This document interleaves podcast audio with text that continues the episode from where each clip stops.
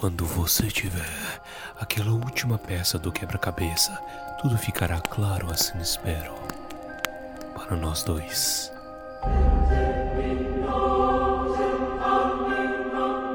Almares, senhoritos e senhoritas, o meu nome é Pedro. Meu nome é Professor Torres. Meu nome é Baíssa. Não é professor. Eu não sou aluno. Eu sou a Fernanda e hoje vocês podem me chamar de advogada do diabo. Digo, do Snape. É bom que ela já classifica o de Snape como diabo, tudo bem. Ela não tem vergonha, não tem-se vergonha nesse podcast. Nenhuma. Então, eu sou a Vebs, mas eu ia dizer que eu era Francis, o peixe do Slogor.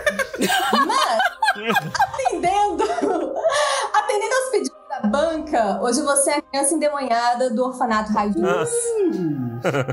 Vai. Esse é o episódio que vai tocar o tema do- dos anjinhos do começo ao fim. Os anjinhos não eram um orfanato, era uma creche, né? Não- Ah, mas é, mas é educação. O foco aqui é A educação. pedagogia eficiente. Pedagogia eficiente. Tum, tum, tum. No episódio de hoje, estamos aqui novamente recebendo Verônica e Fernanda. Gente, obrigado pela presença mais uma vez. E hoje vamos então passear por um mar de memórias e de pedagogias e de métodos de ensino, um mais ineficientes do que o outro, para falar da vida e da morte de Tom Bombadil. Eu achei que você ia mandar Isso. um Videmorte, Severino. Imbecil. É o stand-by da cabeça dele. Sempre que ele perde, o cérebro dele reseta, ele volta pro Tom Bobadil. Galandriel.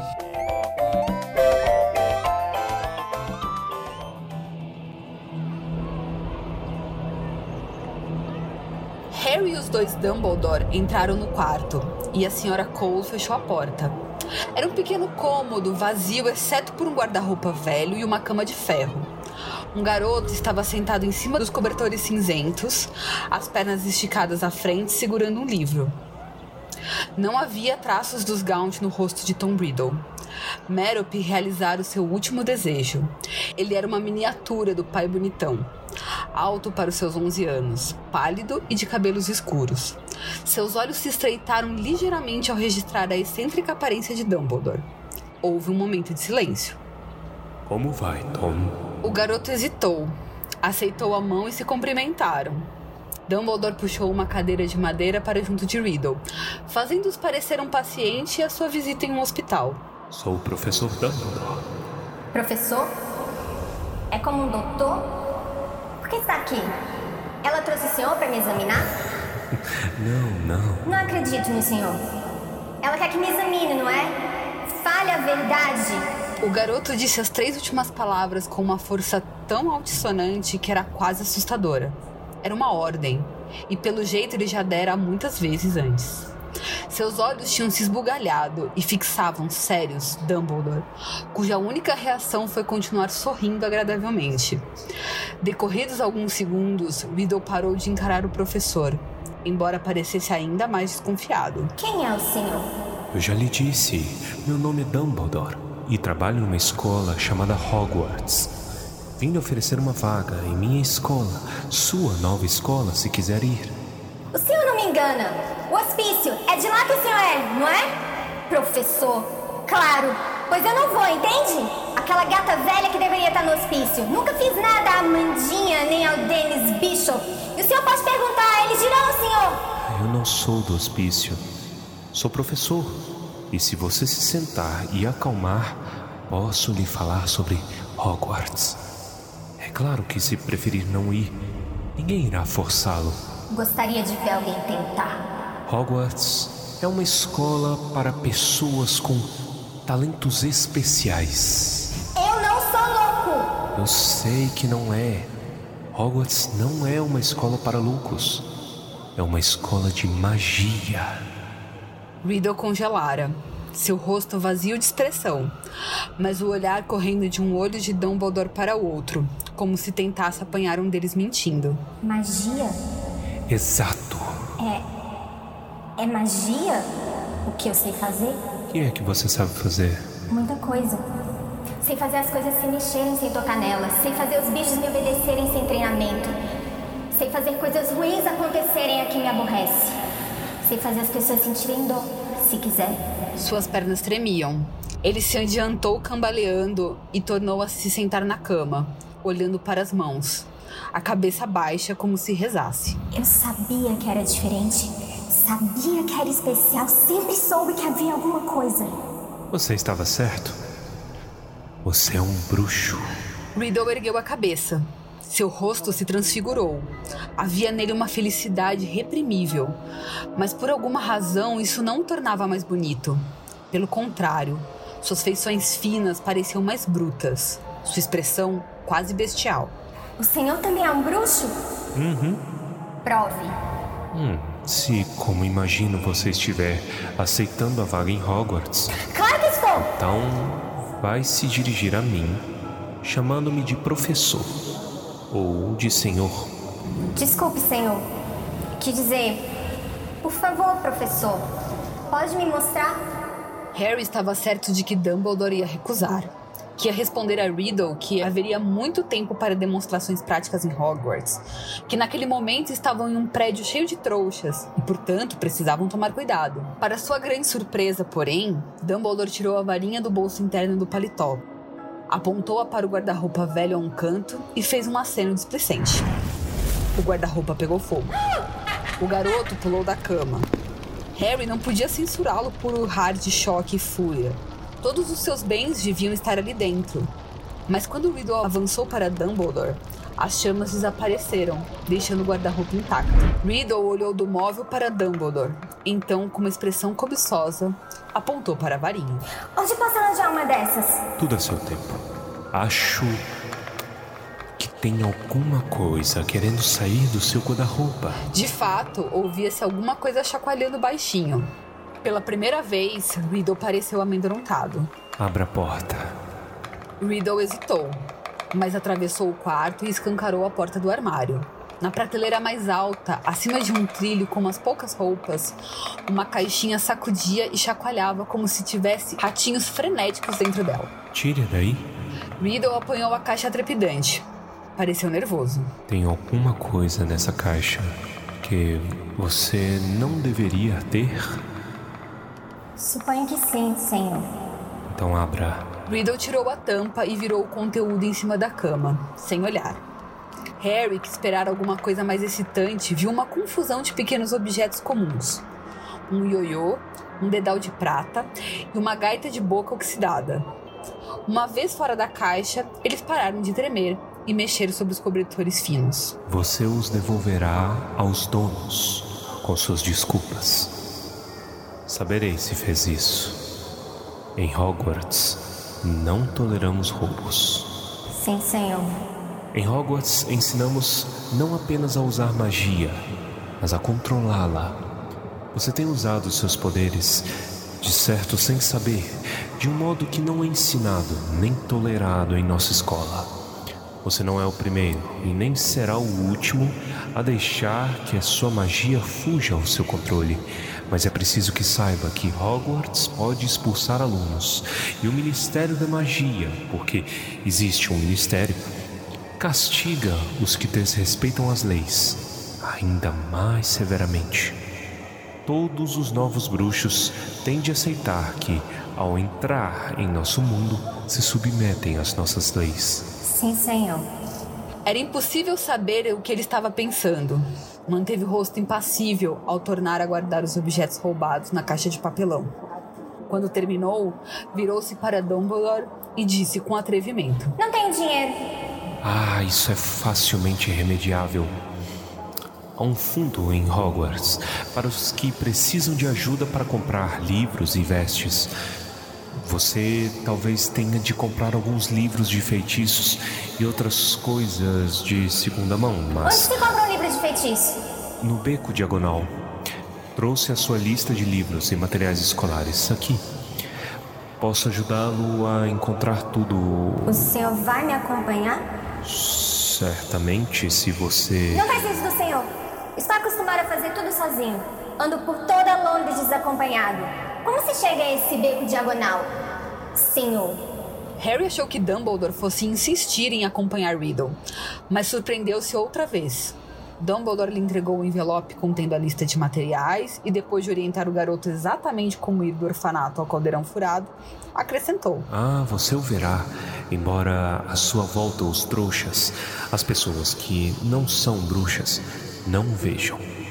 Pergunte ao Tom, dono do bar. É fácil lembrar porque ele tem o mesmo nome que você. Riddle fez um movimento de irritação, como se tentasse espantar uma mosca insistente. Não gosta do nome Tom? Tem muita gente com esse nome. Meu pai era bruxo.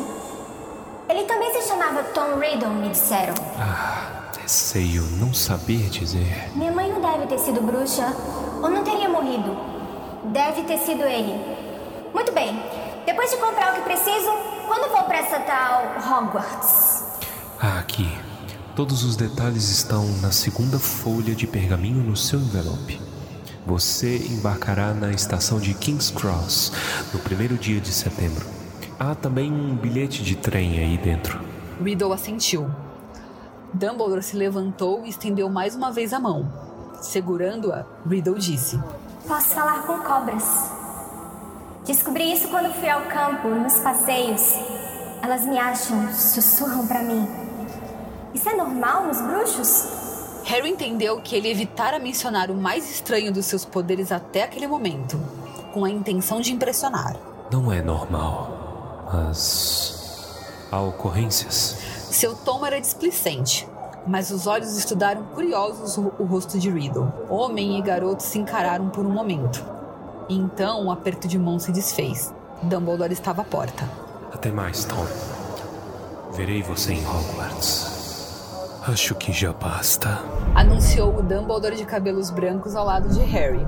E segundos depois estavam voando mais uma vez, imponderáveis pela escuridão, antes de aterrissarem com firmeza no escritório atual.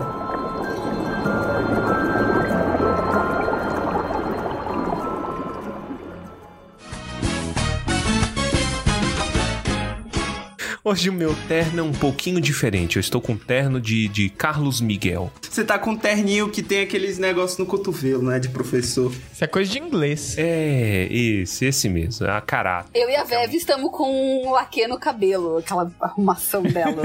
E o batom. E o batom. Não esquece batom. Por favor. Ai, sabe uma experiência que eu descobri que é super traumática? Usar batom embaixo da máscara. Não que eu tenha usado, mas é... Essa é a minha pergunta. Você- Qual que é o contexto? Você- não vai saber nunca se eu tô, não.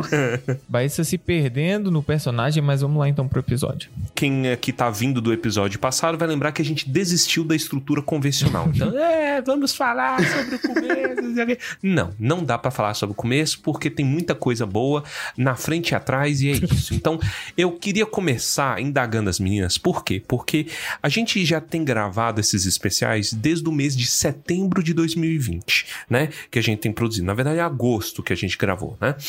E desde aquela vez, as meninas estão falando: ah, o enigma do príncipe, ah, o enigma do príncipe. E aí, durante as nossas conversas, nossas tratativas, a gente tem falado muito sobre Enigma do Príncipe e as meninas falaram: Ah, o Enigma do Príncipe é Maria do Bairro. E eu quero começar aqui trazendo em pauta esse negócio pra entender e, e para me ajudar um pouquinho também, porque eu tô muito confuso já há um ano quase de confusão. Eu só queria dizer, quem falou isso da Maria do Bairro foi a Fernanda. Eu só colei na dela.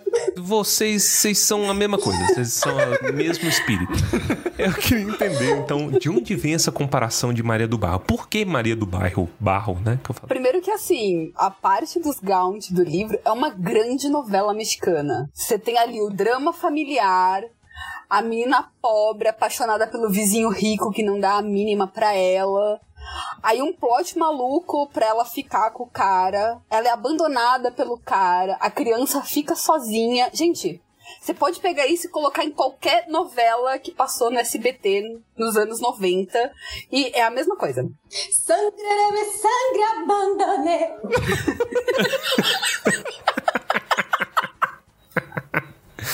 Possuída pelo espírito do Thalia. Ragatanga. Mas então você está afirmando que a Merope é a, a Thalia da J.K. Rowling. Na minha cabeça, elas já foram substituídas. Elas são a mesma pessoa. Fala em uma, já penso na outra. Mas a Merope é feia. Não, ela não é feia. Ela é feia. A descrição é que ela é feia. Eu já, já falei, já foi dado spoiler. Feio é você e eu não jogo na sua cara. Tem algum momento que eles falam que ela é bonita. Então, o que eu acho? Ela deve ter uma beleza tipicamente bruxa. Então, para os olhos trouxas, ela é feia. Eu tenho- Mas quem ela é- fala que ela é bonita é o Borgin, do dono da loja Borgin Então. Burks, né? E, e o cara já não tem um, um gosto muito. Então, então mas aí, aí em defesa, a primeira vez que a gente vê a Merope, ela tá lá sendo esculachada, gata borralheira, Verdade. pelo pai e pelo irmão. Quando o Borg encontra com ela, ela já passou um tempo com o trouxa rico e É verdade. deve ter dado uma arrumadinha ali no meio do caminho. Então, então o problema dela era a falta de Mary Kay. Era isso? Era falta de jequiti. Jequiti.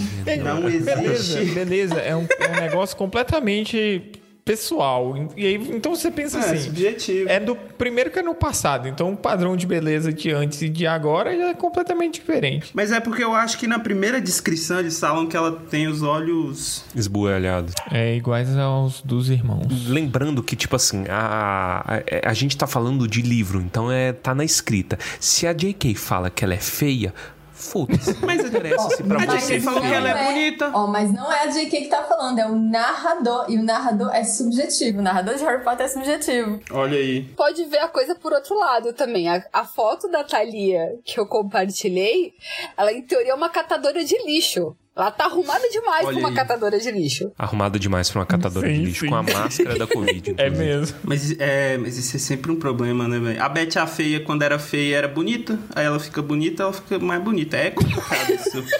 Esses conceitos são muito complicados, velho. Ah, mas eu acho que vale a, gente, vale a pena então a gente destrinchar um pouquinho toda essa parte dos Gaunt. A gente vai destrinchar as memórias, como é que vai ser? A, a melhor coisa desse livro são as memórias do Gal. Nós não vamos destrinchar todas porque é muita coisa. É, Mas assim, as- é só não cometer o mesmo erro de quem fez o filme. e de achar que a coisa mais importante do livro não, não, não merecia estar no filme, que era mais importante o Harry fazer assim. Ó. E bom que ninguém viu isso, né, que você fez. É, Ninguém precisa ver, ninguém precisa ver. Só focar no Pedro fazendo, não- já, a pessoa já sabe o que, que é. Imagine o Pedro fazendo.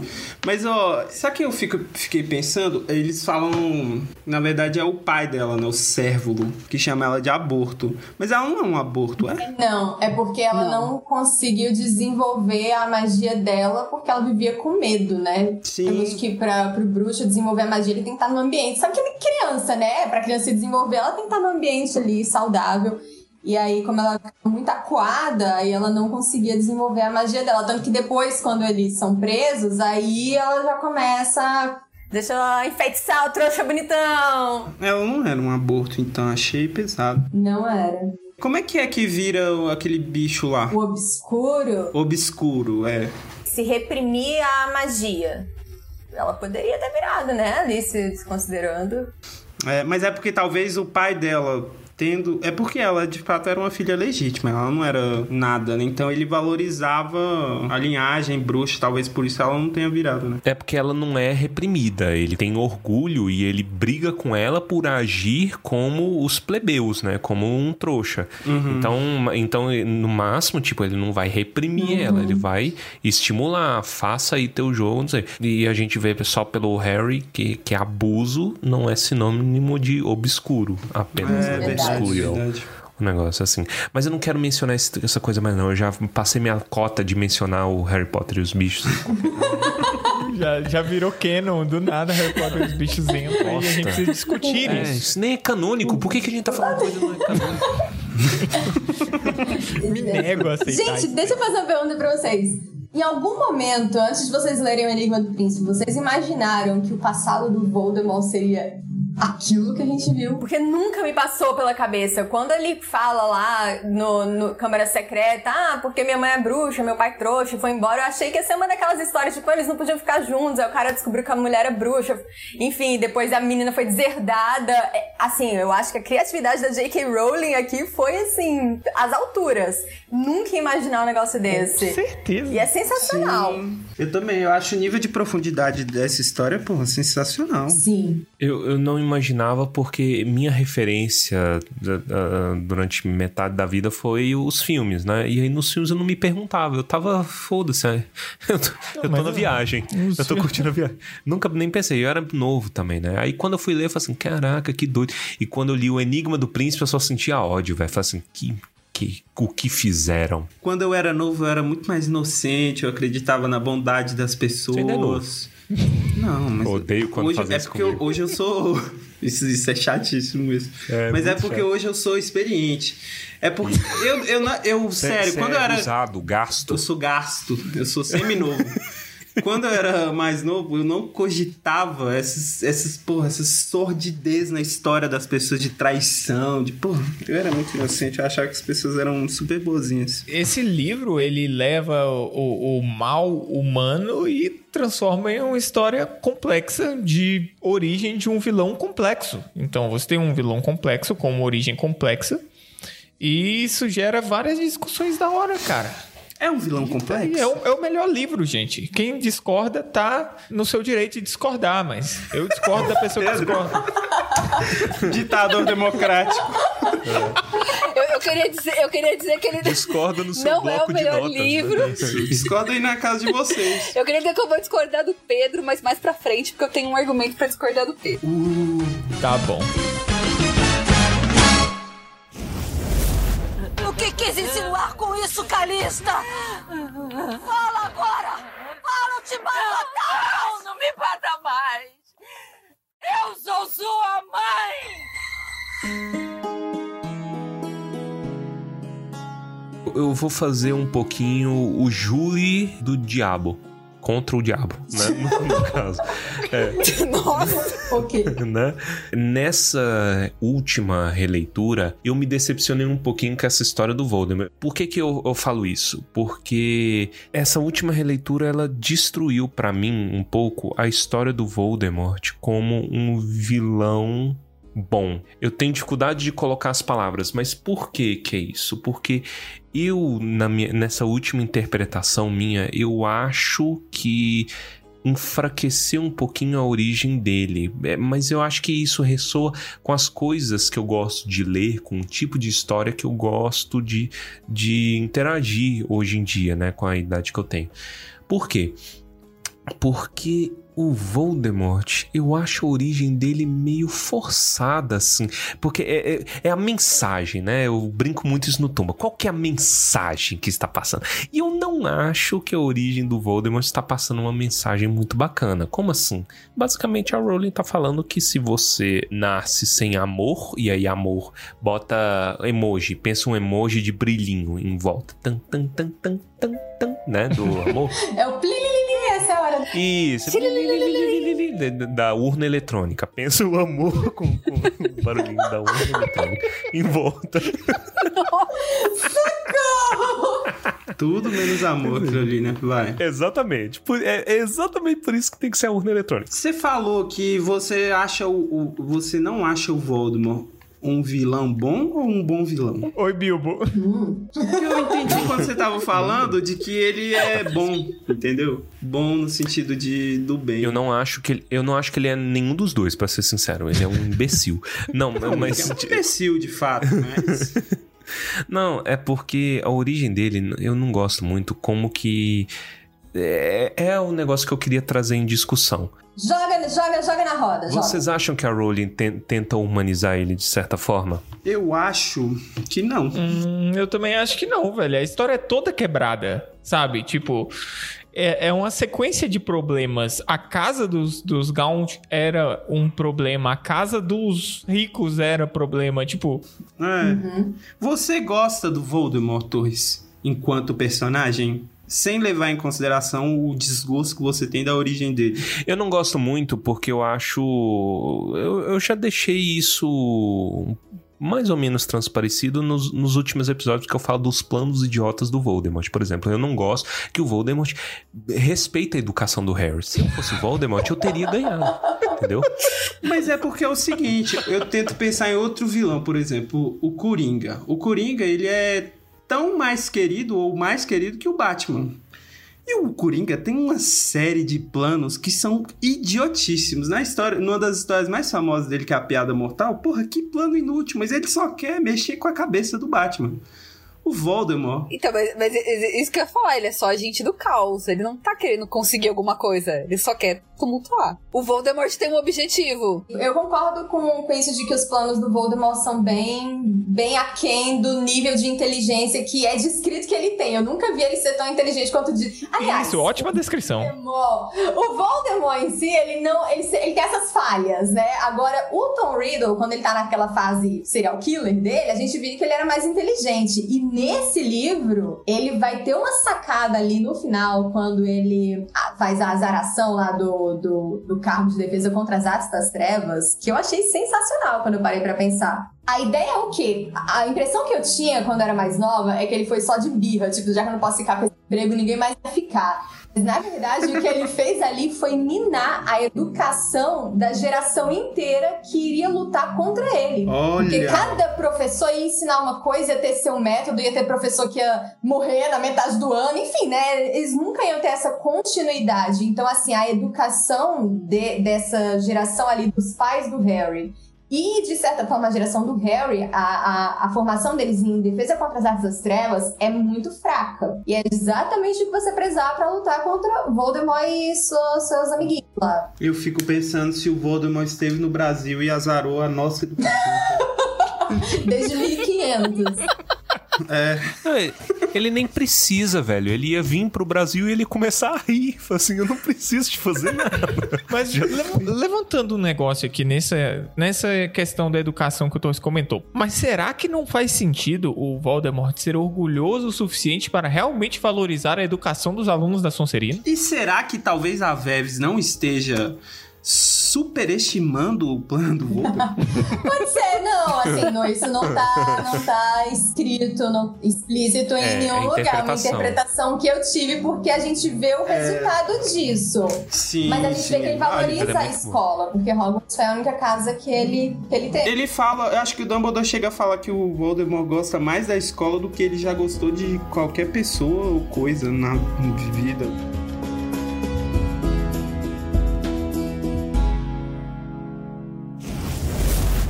Parece que agora vai haver paz nessa casa. Levante daí, sua ladra, marginal! Não tô entendendo! Sua ladra! Ladra eu? É você! Você roubou o dinheiro do meu quarto! Ladra sem vergonha!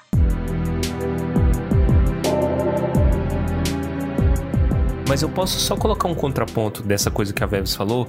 Por quê? Você sabe qual que foi a energia que esse livro me passou? Esse livro me passou energia de que a educação é extremamente inútil. Por quê? Porque tudo que o Voldemort aprende é fora. Né?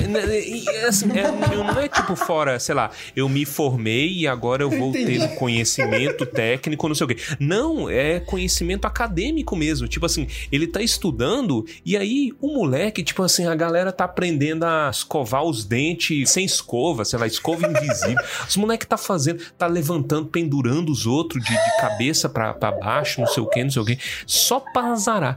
E o maluco está pensando em imortalidade na prática.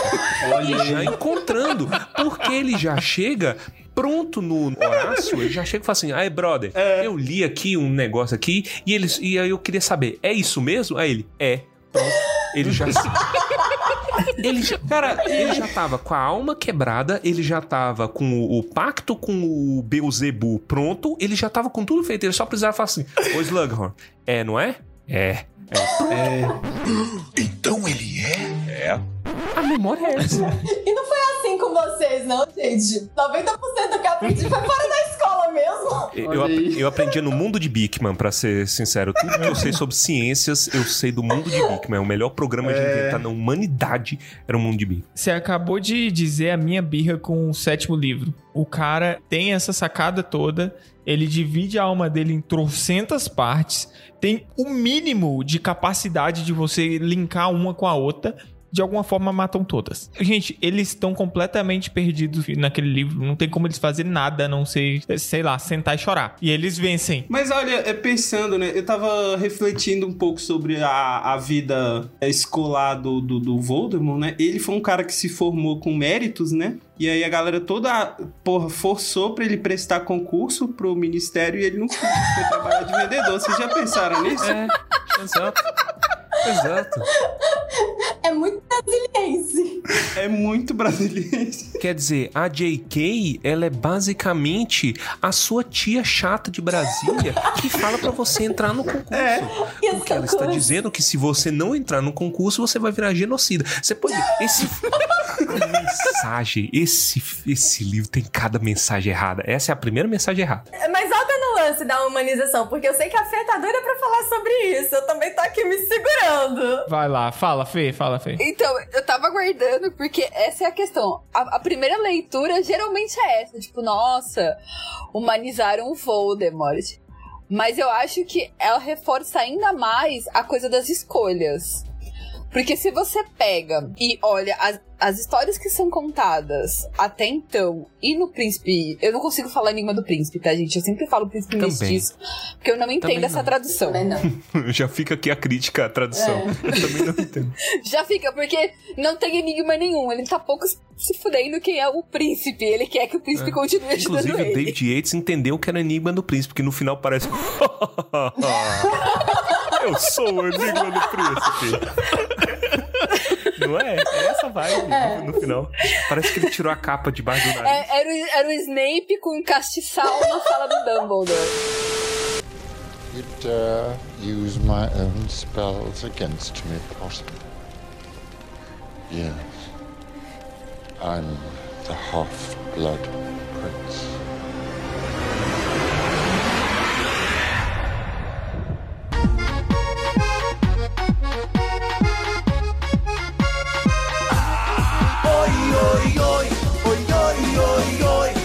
Tá vendo? É muito difícil ser tradutor também. Por que que escolheram Enigma do Príncipe?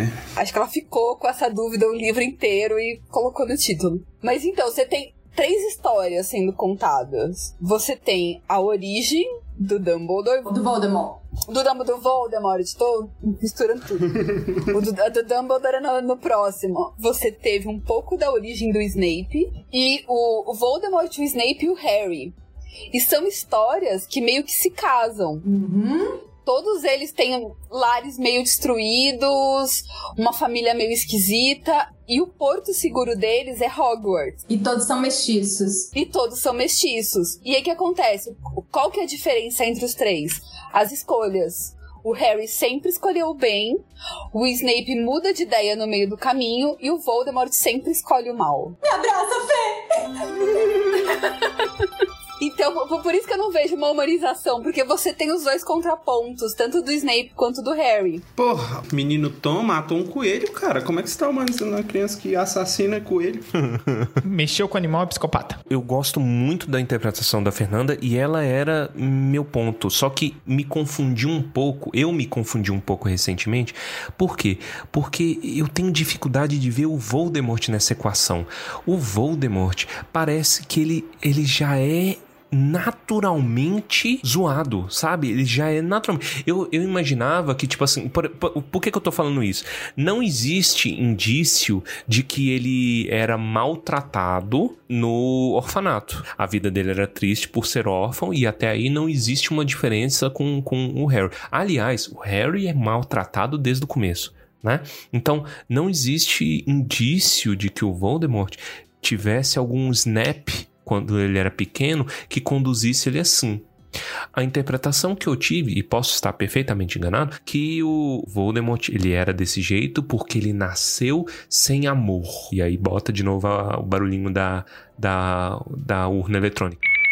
É, mas seria aí o questionamento. Ele, a J.K. reforça isso na obra toda, ele é incapaz de amar. E aí a origem dele é um pouquinho capciosa, porque dá a entender que ele é assim, porque ele nasceu fruto de um, um estupro, dois, um estupro gerado por um- um- uma paixão sem amor, né? Uma ma- maldição, um feitiço, fica em aberto, mas provavelmente uma poção do amor, né?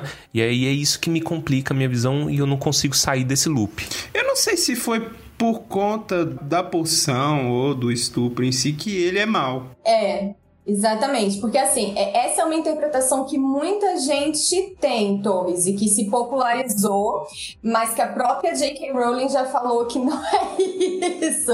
Porque assim, perguntaram pra ela se o Voldemort é dessa forma porque ele foi concebido, assim, de uma relação forçada. E ela falou que não, que a poção do amor é uma forma simbólica de mostrar que realmente foi uma união sem amor, mas que isso não tem nada a ver com a capacidade ou não de ele amar. O que é outro ponto, porque no livro em nenhum momento é dito que ele é incapaz, tipo, que ele nasceu com um bugzinho ali no cérebro, mas diz que ele. Aí volta o que a Fê falou. Ele escolhe não amar, como se fosse isso. Ele tem, tem todas.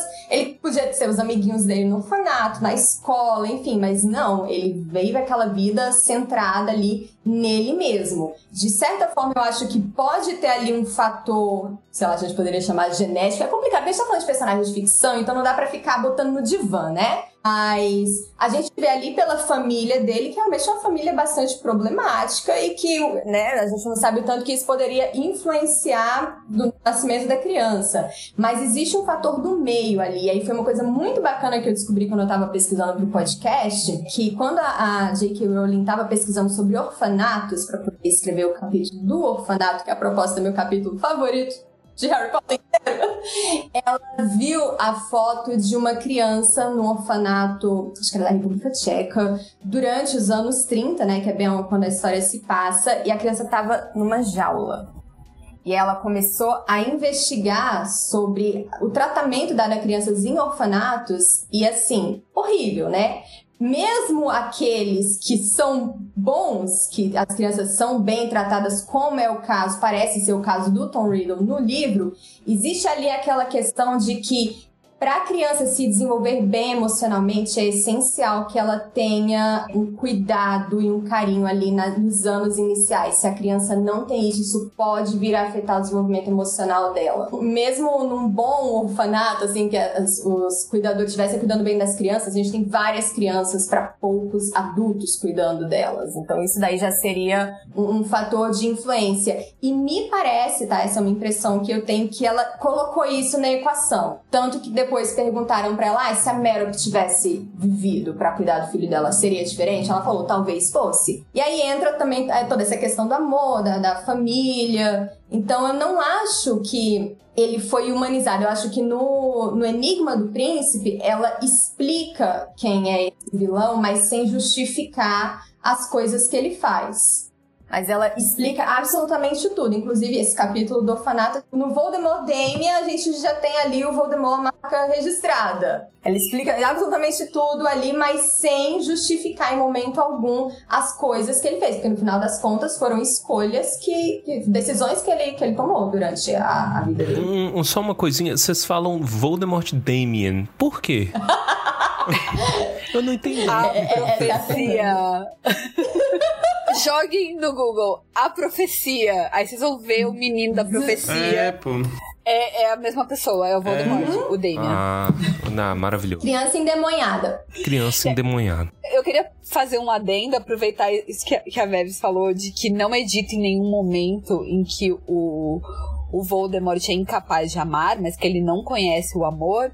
Porque a gente pode extrapolar um pouquinho e pensar que, sim, o Voldemort ama. Ele ama o poder, ele ama a si mesmo.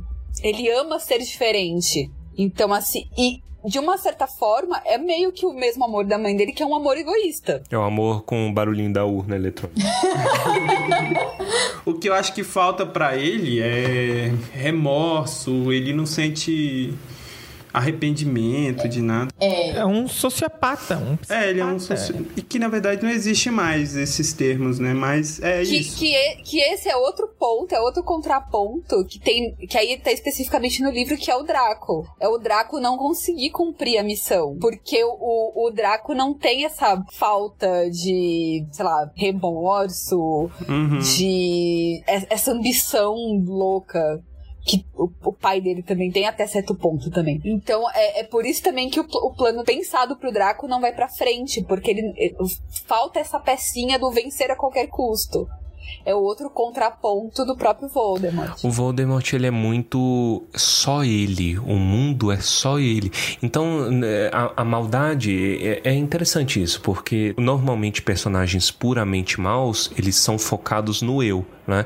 É, trazendo aqui um pouquinho de, de Senhor dos Anéis, eu, eu imagino que nem todo ouvinte deve conhecer muito. No Senhor dos Anéis tem dois senhores malignos principais, que é o Sauron, né? Que a maioria das pessoas conhece, e o Morgoth, que é tipo super capeta. Ele é o chefe do, do Sauron, por assim dizer. E, e o Tolkien ele chegava a escrever que o Sauron imitava seu mestre em quase tudo. Só que ele só não era mais mal né? Ele só não tinha mais maldade que o Morgoth porque o Sauron servia alguém. Ele servia o Morgoth. E é, é esquisito, né? Tipo assim, porra, é- em escala de maldade, quem é mais mal que o pica-pau? O Morgoth, né? Porque é só ele. Mas aí, assim, só pra pegar o gancho e fechar o raciocínio, é só a gente pensar no- nos comensais da morte. Tirando a, a Bellatriz e uma meia dúzia que é completamente totoquinha, que nem o Voldemort, o resto tá ali meio pra. Acho que eu vou ganhar alguma coisa com isso. Tanto que o- os Malfoy, na primeira oportunidade, pulam fora. Então, você vê isso? Os seguidores dele não estão no mesmo nível de maldade dele. Tem essa diferença. Uhum. Mas os Malfoy são supremacistinha também. Ah, Não eles pode. são nojentos. Eles são nojentos. Eles são. É Paola Bracho. Isso que... Eu vejo uma diferença, inclusive, entre o Voldemort e o Grindelwald. Que muita gente gosta de falar, ah, é tipo a mesma coisa em épocas diferentes, e não é. Meu Deus, não! O Grindelwald, ele é o É o Johnny Depp, cara. Ok. Nem é mais. com grandes visões. O Voldemort, ele tá em um surto desde o início. Isso. E ele vai atacar uma escola. Exatamente. Exato. O Grindelwald é mais é o vilão maquiavélico clássico, né? O, é, e o Grindelwald é político, né? Ele tinha um projeto político ali. O Voldemort tinha um projeto pessoal. O negócio dele era a imortalidade na prática. Aí ele vai conseguindo a galera pra apoiar ali, mas o negócio era tipo ele mesmo. Na, na primeira oportunidade que ele tivesse que, tipo, virar as costas pros comensais. Hum, O link entre os dois é a pureza da raça, mas isso é só um meio para um fim. No caso, o Grindelwald, ele é mais é um artista louco. Gente, eu tô assistindo, eu assisti muito Castlevania, eu tô com essa. Ele quer chegar no Rebis, né? Então, tipo, ele quer chegar na, na perfeição da natureza, com a morte, não sei o que, não sei o que. Então, foda-se os outros, entendeu? Não é focado nele, não é ele o centro da coisa.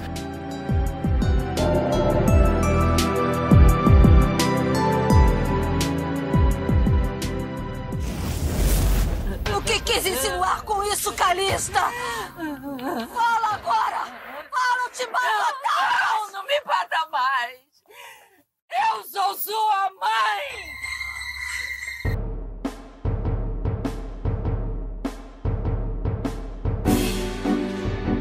Olha, vocês estavam falando da, da poção do amor, né? Isso aí é uma coisa que me, me intriga um pouquinho também, que era esse relacionamento. Vocês têm mais alguma coisa pra falar dessa treta aí da, da poção do amor e do Voldemort e da Merope e da, da Thalia? Eu acho muito interessante a construção que a J.K. Rowling faz pra questão da poção do amor nesse livro, porque a gente tem duas histórias correndo em paralelo sobre esse tema. A gente tem os adolescentes lá, cheios de hormônio, achando que é brincadeira, e a gente tem a história da Merope. E é muito interessante porque quando a gente olha o plot dos adolescentes, parece muito inconsequente, parece assim até um- uma piada. Mas a gente lembra do que o Slogan falou. Essa é a poção mais perigosa que tem nessa sala. E aí a gente vê o verdadeiro efeito, tipo, as reais consequências de você usar uma poção do amor em alguém na história da Meryl. A J.K. Rowling não precisou dar uma lição de moral, ela não precisou escrever um parágrafo de alguém explicando porque você não poderia dar uma poção do amor, algo que o valha, pra uma pessoa. Mas a gente vê pelas consequências da história dela e do Voldemort, portanto que isso é uma ideia curada. É crime. Não lá, mas deveria ser crime. Então, mas é esse que é o ponto. Por que que não é crime, velho? Porque é uma porção de estupro. Praticamente é uma que induz, acaba tipo querendo ou não, você tá controlando porque ele fala que é uma obsessão e não sei o que e é um controle que a pessoa não tem, mano. É é pesado esse tema, velho. Nossa, ficou muito pesado. É, é pesado. Mas quantas coisas a, a gente não sabe que deveriam ser tipificadas criminalmente e que não são? E eu vou fazer ainda um, um adendo da poção, aí vai, vai ficar bizarro. Que é o que eu gosto no fato dela usar a poção. Oi? Oi? Ah, ah, ah, ah, ah. Alô? Vossa Excelência, não faça isso. Eu, ainda não tinha me comprometido aqui hoje, deixa eu me comprometer. Também, sem forçar nada, sem precisar explicar muito, a J.K. mostra que a Meryl é uma Gaunt. Porque ela tá. Se ela quer, ela vai lá, faz e conquista. Ela dá o jeito dela. Você, você sempre vê ela como, como fora, né? Daquele grupo, daquele, das É. ações daquele grupo. E isso coloca ela ali dentro. Eu não tinha visto isso. Ex- Fernanda, Exatamente. Cringe. cérebro explodindo aqui.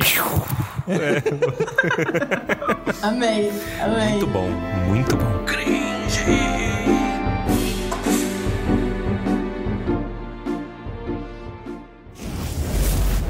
Parece que agora vai haver paz nessa casa. Levante daí, sua ladra, marginal! Não tô entendendo! Sua ladra! Ladra eu? É você! Você roubou o dinheiro do meu quarto! Ladra sem vergonha! Ó, sobre a lembrança do orfanato, eu eu gosto e desgosto do Dumbledore nesse livro. Porque o Dumbledore do livro, especialmente, do filme eu acho que ele é, do filme ele é meio ranzinza, mas do livro ele é bem humorado, ele é sarcástico, só que ele é muito arrogante. E ele, na lembrança do orfanato, eu acho que é na lembrança do orfanato que ele fala assim: Porra, essa lembrança aqui, Harry, tu vai ver, porra, perfeição a lembrança, viu? Eu sou bom nesse negócio. E aí, o que me passa às vezes a sensação de que ele pode ter mexido nas lembranças dele que ele mostra pro Harry, porque quando ele mostra a lembrança mexida do Slughorn lá na frente, ele fala assim: "Aí, o Slughorn é tosco, não soube mudar a lembrança, Não sabe editar, né? é, não sabe mexer com o é, não, não sabe mexer com o, Ve o Sony Vegas direito. Eu sei. É. Então, pode ser que ele tenha editor. mexido nisso, nas lembranças dele, que ele mostra pro Harry. Então, eu não confio nisso nem 100% não, tá? Porque eu não sou, eu não confio 100% no Dumbledore, não. O meu problema com Dumbledore nesse capítulo do orfanato é que eu acho que ele se excedeu quando tocou fogo no guarda-roupa do menino. Gente, pra Porra, desnecessário aquilo, né? Gente, você tá conversando com uma criança, você tem que lembrar que você é o adulto, não importa o quão petulante, quão psicopata é a criança. É verdade, cara. O, mole- o moleque, porra, já tinha feito umas coisas erradas, matou uns coelhos, mas aí ele olhou e falou: caralho, eu consigo colocar fogo no guarda-roupa. Tipo isso. Não, fran- francamente, você não colocaria? Só se vive uma vez, velho. Eu tenho, eu tenho aqui a chance de aterrorizar esse moleque. Esse, esse moleque tá folgado pra cima de mim, deixa eu baixar a crista dele. Gente, agora no filme, eu reparei agora quando eu tava revendo, é uma fração de segundo. Quando ele toca fogo no guarda-roupa, o menino se assusta. Depois ele dá um sorrisinho. Eu fiquei, meu Deus do céu, Dumbledore, você pôs ideia na cabeça dessa criança. Sim, com Vai pegar fogo nos coleguinhas agora. Ideia completamente idiota, mano. Que exemplo é esse? Mas, mas, gente, vocês estão falando da pessoa que no futuro vai autorizar rinha de criança com dragão. Verdade. Exato. Não existe escrúpulo nessa merda. Não, existe. o Harry Aí- tem aí- escrúpulo, porque ele fala assim, porra, o menino pediu pro, pro Dumbledore demonstrar magia, né? Ele falou, não, o Dumbledore, o Dumbledore nunca faz nada que eu peço, porque o Harry também tá puto. né? o Dumbledore é, sempre, o Harry perguntou coisa e, não, depois eu te conto. Aí ele fala, não, não vai falar nada. Aí ele vai falar, não, não é o momento pra você ver magia. O cara, pá, fogo no guarda-roupa. Harry Ele lá, acabou de criar um arsonista, né? No, no- no- no negócio. Assim, Então, a magia é muito bela, não sei o que, e dá pra você fazer ótimas coisas pra humanidade. Pé! E aí estoura o negócio. É, não, pô, e a falta de responsabilidade de jogar uma lista de, de material na mão de uma criança, uns dinheiro. Esse- Quem que se esse menino saísse e comprasse droga também? Não se sabe, né? Jogou um saquinho de dinheiro na mão de uma criança de 11 anos e falou assim: ó, ó, vai lá, ó, e chega num lugar que só você vê e entra e compra suas. E se vira. Eu fiquei pensando, porra, será que ele teve um mínimo de educação financeira? Porque ele tinha pouco dinheiro. Ele mandou o menino procurar um barman. É, um barman. Gente, isso é Vai num boteco. Isso é tráfico Vai de na porra de um boteco sozinho, você aqui, ó, toma 500 reais no seu, na sua mão. Toma! E aí voa. E aí, e aí o, o- ele chega no primeiro dia de Hogwarts, aí tá a McGonagall, né? Fernando, não sei o que, Ciclano, Beltrano, não sei o que. Ela olha o menino, Tom Riddle, aí vê ele só tá com uma Firebolt nas costas. Né? E de cigarro. Não, ele Ele- comprou, ele ele comprou veste usada. Ele ainda teve esse, esse gerenciamento aí do dinheiro, sabe? Tipo, ó, eu vou ter que economizar aqui na veste. Era o Voldemort, nunca que ele comprou veste é, usada. Não, ele, eu acho que eles falam que ele tava Não, de o veste usada. Voldemort sugere, fala assim, ó, deve dar pra uma veste usada aí. Fala assim, mas nunca. Nunca, eu Ele, nunca. deve, ele deve ter torturado a, a alfaiate. Me dá esse dinheiro, eu vejo a primeira sorveteria e entro.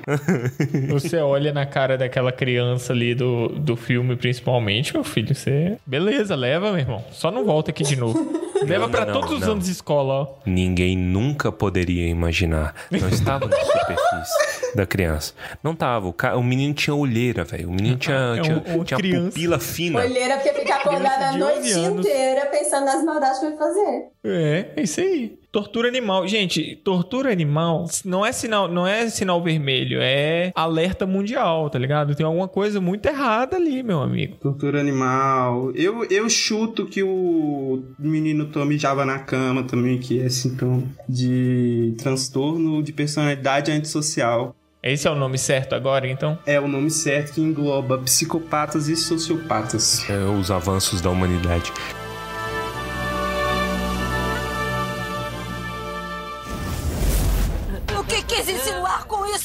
Fala agora! Fala, eu te mato! Não, não me bata mais! Eu sou sua mãe! Vamos aqui então falar do Snape. Snape que tem um papel muito importante nesse livro, o papel de ser a pessoa cujo nome tá na capa, de forma subjetiva. É complicado isso. Eu, eu fico pensando no vilão do Lanterna Verde, que o nome dele é Sinestro. E já dá errado, né? O cara chama Sinestro. Já... O, o Snape chama Severo, pô. Tu já olha, e, pô, preconceito de cara. E o Harry vai lá e bota como segundo nome do filho dele. Veja Tá pedindo pra dar errado. É tipo Não, o Harry- professor Xavier coloca Legião no nome do filho, no nome de um demônio. Pedindo pra dar errado. Mas, gente, eu queria começar a entender. Eu não sei como é que. Não fui eu que botei na pauta, foi as meninas que botaram na pauta, porque as meninas são loucas pra falar dessa merda, de- desse desse trem. Mas. Mas, considerando meus reclamos, eu queria começar entendendo porque isso eu não observo só nas meninas. Eu observo em metade do, do fandom de Harry Potter. Porque existe uma obsessão que eu não acho muito saudável para com o Snape. Por que, que eu tô dizendo isso? É um, um debate que ele tem dois lados, né? Lógico, que é esse que é o debate saudável. É o único tipo de debate que existe no mundo, é, é polarizado. Que é o quê? Ou o Snape é um, um grandíssimo filho de um trasgo, ou ele é um cara trágico, né? Já pra ir pegar é, fonemas semelhantes.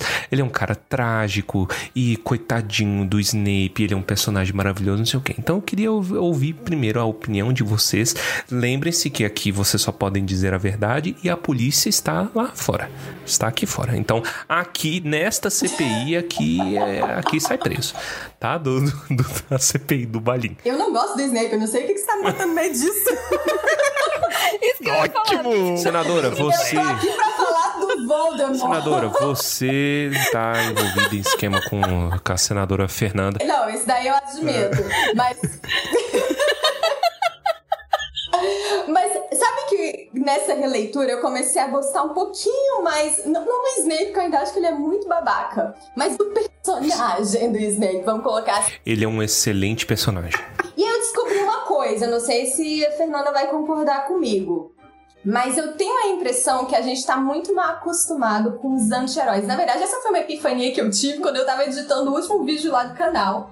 Foi um vídeo sobre a, a série do Falcão. E eu tô lá editando. Isso vai fazer sentido, tá? No final. Tô lá editando, me perguntando por que que será que a gente odiou com tanto vigor aquele personagem do John Walker, sendo que ele é um anti-herói, a gente enche a, a boca pra falar que ama anti-heróis. E aí eu cheguei à conclusão que é porque o tipo de anti-herói que a gente é mais apresentado na mídia, na literatura, eles estão mais pra heróis com temperamento difícil porque o anti-herói raiz, que é aquele que tá ali naquela linha, aquela corda bamba entre certo e errado, que vai fazendo as coisas certas, mas que é muito babaca, a gente não conhece muito personagem assim. O Snape é um deles. E é um excelente anti-herói, mas que a gente tem dificuldade pra gostar dele e é pra isso que serve o anti-herói, não é pra gente gostar dele com facilidade. Eu, vou- eu vou dizer que eu concordo, viu, Vez? Concordo com você. Então, Vossa Excelência, Vossa Excelência, então, tá mentindo aqui na, na, na CPI, né? Porque temos vídeos, roda aí o VAR.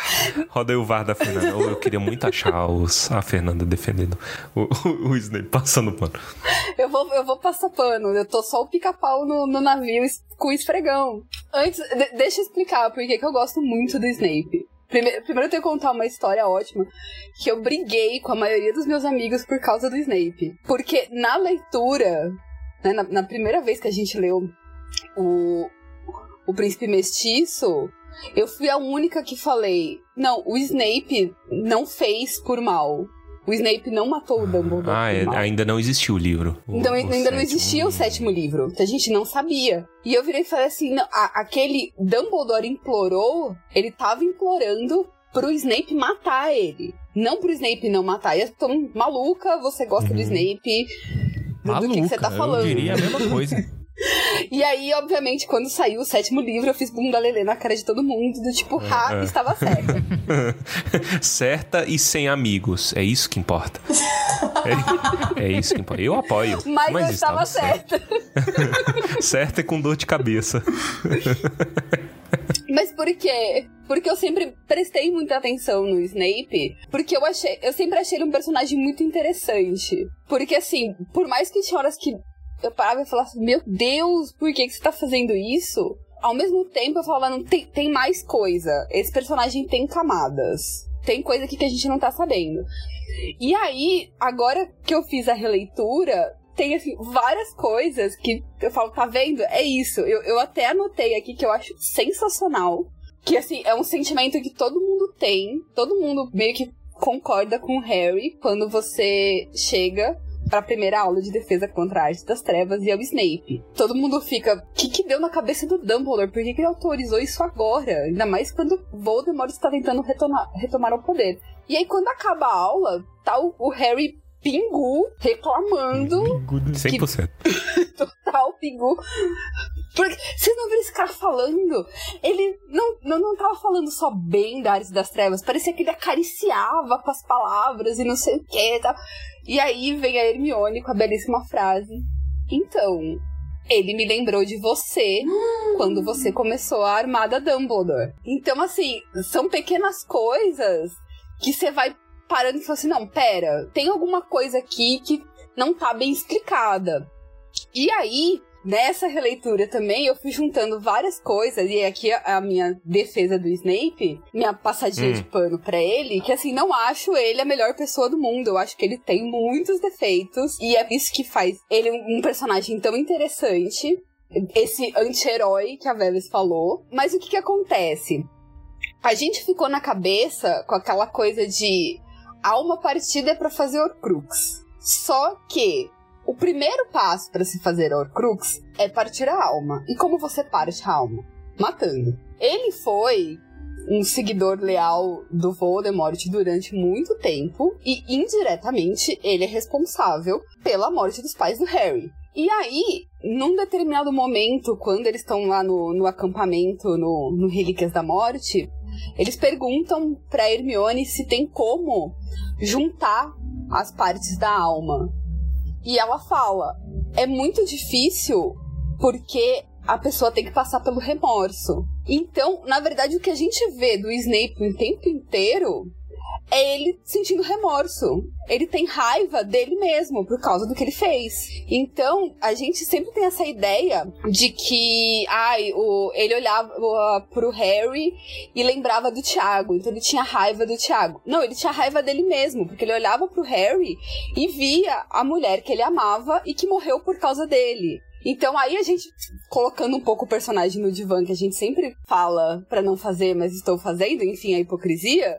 Mas a história permite, tem hora que a história permite. A- aqui permite. Que assim, o, o que faltou foi ele processar essa história. E é por isso que o Dumbledore confia tanto nele. Porque ele sabe da dor, do remorso que o Snape tá passando pra colar a alma dele de volta. Então por isso que ele fala: o, posso entregar a minha vida nas suas mãos. E se eu posso confiar esse meu plano maluco na sua mão, porque eu sei que você não vai me trair. Porque você já tá se martirizando o suficiente. Entretanto, Lá vem. eu, eu concordo, eu concordo, eu acho sensacional. Entretanto, se você é uma professora e um bicho-papão do seu aluno, porque bicho-papão existe, né, de verdade, se o bicho-papão do seu aluno se transforma em você, você falhou. Como professor, você falhou, porque a coisa que o seu aluno mais tem medo na vida é você. De quem que eu estou falando? Neville. o Snape é um desgraçado com absolutamente todo mundo. Todo mundo. Com Harry, né? A gente tem a, a perspectiva do Harry tudo mais, tem a relação com o pai, sabe? mas com todo mundo. O Snape olha pro cara e fala assim: Hum, esse cara me atrapalhou, me impediu de pegar uma ordem de Merlin, né? Seu safado de uma Kenga. Beleza, eu vou espalhar aqui no zap zap a notícia que esse cara é um lobisomem e esse cara nunca mais vai achar emprego. Então, Tipo assim, ele. o- E, e isso, por que, que eu tô trazendo esses dados à mesa? Porque o Snape realmente ele é um personagem excelente, porque ele é complexo, porque ele é, em igual medida, um filho de uma. p- E também um cara, tipo, leal ao Dumbledore e. E, e é interessante porque a fonte da lealdade dele, e às vezes isso é legal de, de destacar, vem pelos motivos errados. E esse é o ponto, os motivos errados é o que eu levo a chamar o amor que a J.K. descreve, né? Eu tava zoando muito o amor da Merope, mas não. eu- é, o amor da Merope, a própria J.K. fala que é, é um- uma obsessão, né? O, da- o amor da poção de amor, né? Que a Merope usa e tudo mais. É um amor obsessivo e tudo mais. Não, não é desse amor que eu tô falando. Eu tô falando do é, quando ela vai falar sério, né? O amor é a melhor, é a maior energia, uma fonte inesgotável de magia, não sei o quê. E aí a J.K. ela joga muito pro time do Snape e fala assim: ah, foi o amor que converteu ele. Mas o cara, convenhamos, ele não amava a Lily. Eu não acredito. Eu não acredito que ele amava a Lily. Eu acho que esse é o amor do barulhinho da urna eletrônica. Que o cara, ele tinha uma obsessão, tipo, até tal ponto genuíno, não sei o quê. E culpa, evidentemente. Esse é um sentimento genuíno dele. Ele tem culpa, ele tem remorso pelo que ele fez.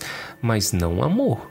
Não, tipo, não é isso, entendeu? Não é só você gostar porque, nossa, ela é linda e ela faz peixinho. O, o nome lá do. é, Francis, porcaria do fã, Francis. Ela é linda e faz Francis, entendeu? Nossa, ela sacaneia a irmã. Porra, nossa, linda, gata. Não é isso que é amor, né, velho? E aí, o que, que é amor? Amor é fogo que arde sem ver, ferida que dói. Enfim. Pois é, é muito difícil definir amor. É muito difícil, mas Eu não me coloco na posição de julgar se ele amava ou não. essa definição que a J.K. pega pro Snape, eu acho ela muito superficial. Daí a urna eletrônica. Então, mas aí eu coloco uma vírgula no que você falou, porque o Snape desanda de vez a partir do momento que aí esse amor, que a gente pode considerar que da parte dele era um amor romântico e da parte da Lily era um amor mais de amizade, a partir do momento em que ela fecha completamente as portas pra ele. Por culpa dele. Por culpa dele, total. I- Indiscutivelmente. Que ele via o Hitler Magazine, ele ficava lendo e ficava mostrando pra, pra ela. Fazendo, olha que é. O monitor da época dele era o Lúcio Malfoy. Vocês ficam imaginando o que, que não rolava naquele, Gente naquela sala céu. comunal. Leitura de final de semana, melhores formas de torturar trouxas. 100%. é desgrama. E aí, por conta disso, acaba virando um amor doentio, que ele não consegue. E, e- assim, e ele não consegue superar o remorso, porque ele não consegue superar esse amor também, de uma certa forma. E aí, um- a gente pode considerar também que ele começou a ficar sem saída, pra onde que ele ia? Porque ele, ele tava preso nessa figura, ele não podia mais voltar a ser o que ele era, por conta do remorso, mas ele também não conseguia ser uma pessoa 100% do bem. Ele fica sempre nessa linha. E aí, em determinados momentos, ele é extremamente desnecessário com os alunos dele. Mas todos nós já passamos por professores extremamente desnecessários, né? Não vem, olha, não vai justificar com os outros professor maluco, não. Eu acho que o que o Snape amava na Lilian é o que ela fazia ele ser.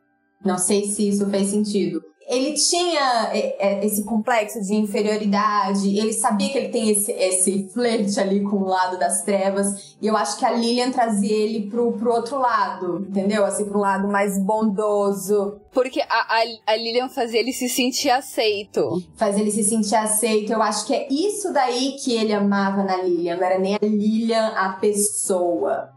Era isso daí. Mas depois, sim, eu acho que ele fica assim, completamente obsessivo. Até porque se ele amava, amasse a pessoa, Lilian, ele teria aceitado, ok, ela não gosta de mim, vai lá viver a vida dela com o cara que ela escolheu, né? Ele não ia falar, ok, mate o marido e o filho dela, porque agora ela vai ficar comigo.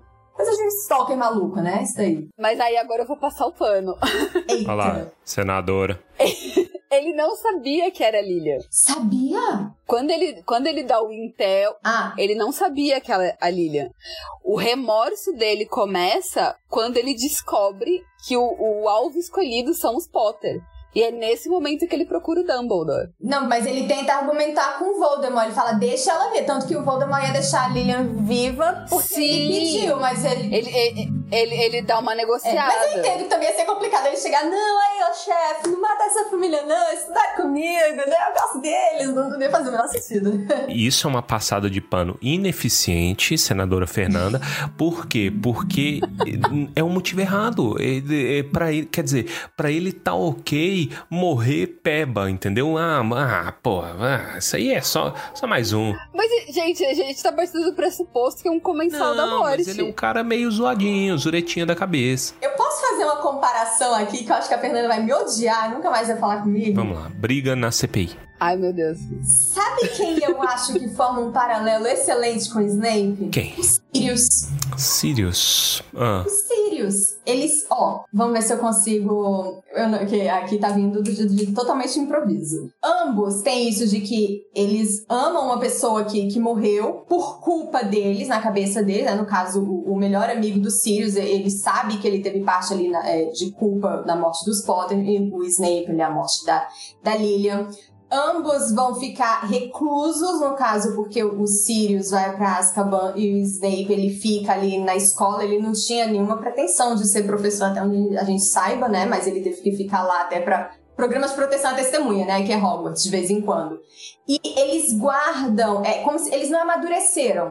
A gente falou lá no, no podcast do Prisioneiro, ou foi no da Ordem, como que o, Sirius ainda tem aquela mentalidade de um menino adolescente, assim, né? De 20 anos, que é a idade com que ele foi preso. O Snape não amadureceu tanto assim, porque ele travou naquele momento do remorso de quando a, a Lilian morreu, e aí até mesmo essas picuinhas, essas coisas internas dele, essas enfim, essas tretas que ele guardou com cada, com cada um, ele não conseguiu é, superar isso, né? Que é o que a Fê falou, ele não supera isso, aí a gente vê e desconta no Harry, desconta no Neville, desconta. É uma vida amargurada. Assim como o Sirius também começa a viver uma vida completamente amargurada. Por isso que eu acho tão interessante quando eles começam a brigar, porque, gente, vocês são um espelho um do outro.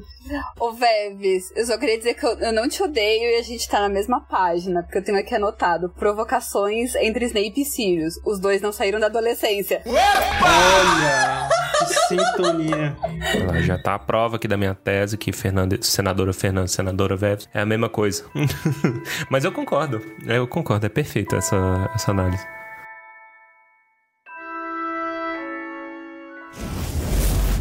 Parece que agora vai haver paz nessa casa. Levante daí, sua ladra marginal! Não tô entendendo! Sua ladra! Ladra eu? É você! Você roubou o dinheiro do meu quarto! Ladra sem vergonha! Baessa, vou te perguntar uma coisa. Você já teve um crush e um personagem não real? Já. E você já pensou que você gostaria tanto daquele personagem que você queria que ele fosse real, com todas as suas forças? Não. Abriu a ala psiquiátrica agora do Tumba. E Não, se eu é- te falar que existem pessoas Hum. que levaram o amor por um personagem a um ponto de que elas transformaram o personagem em um espírito. Olha.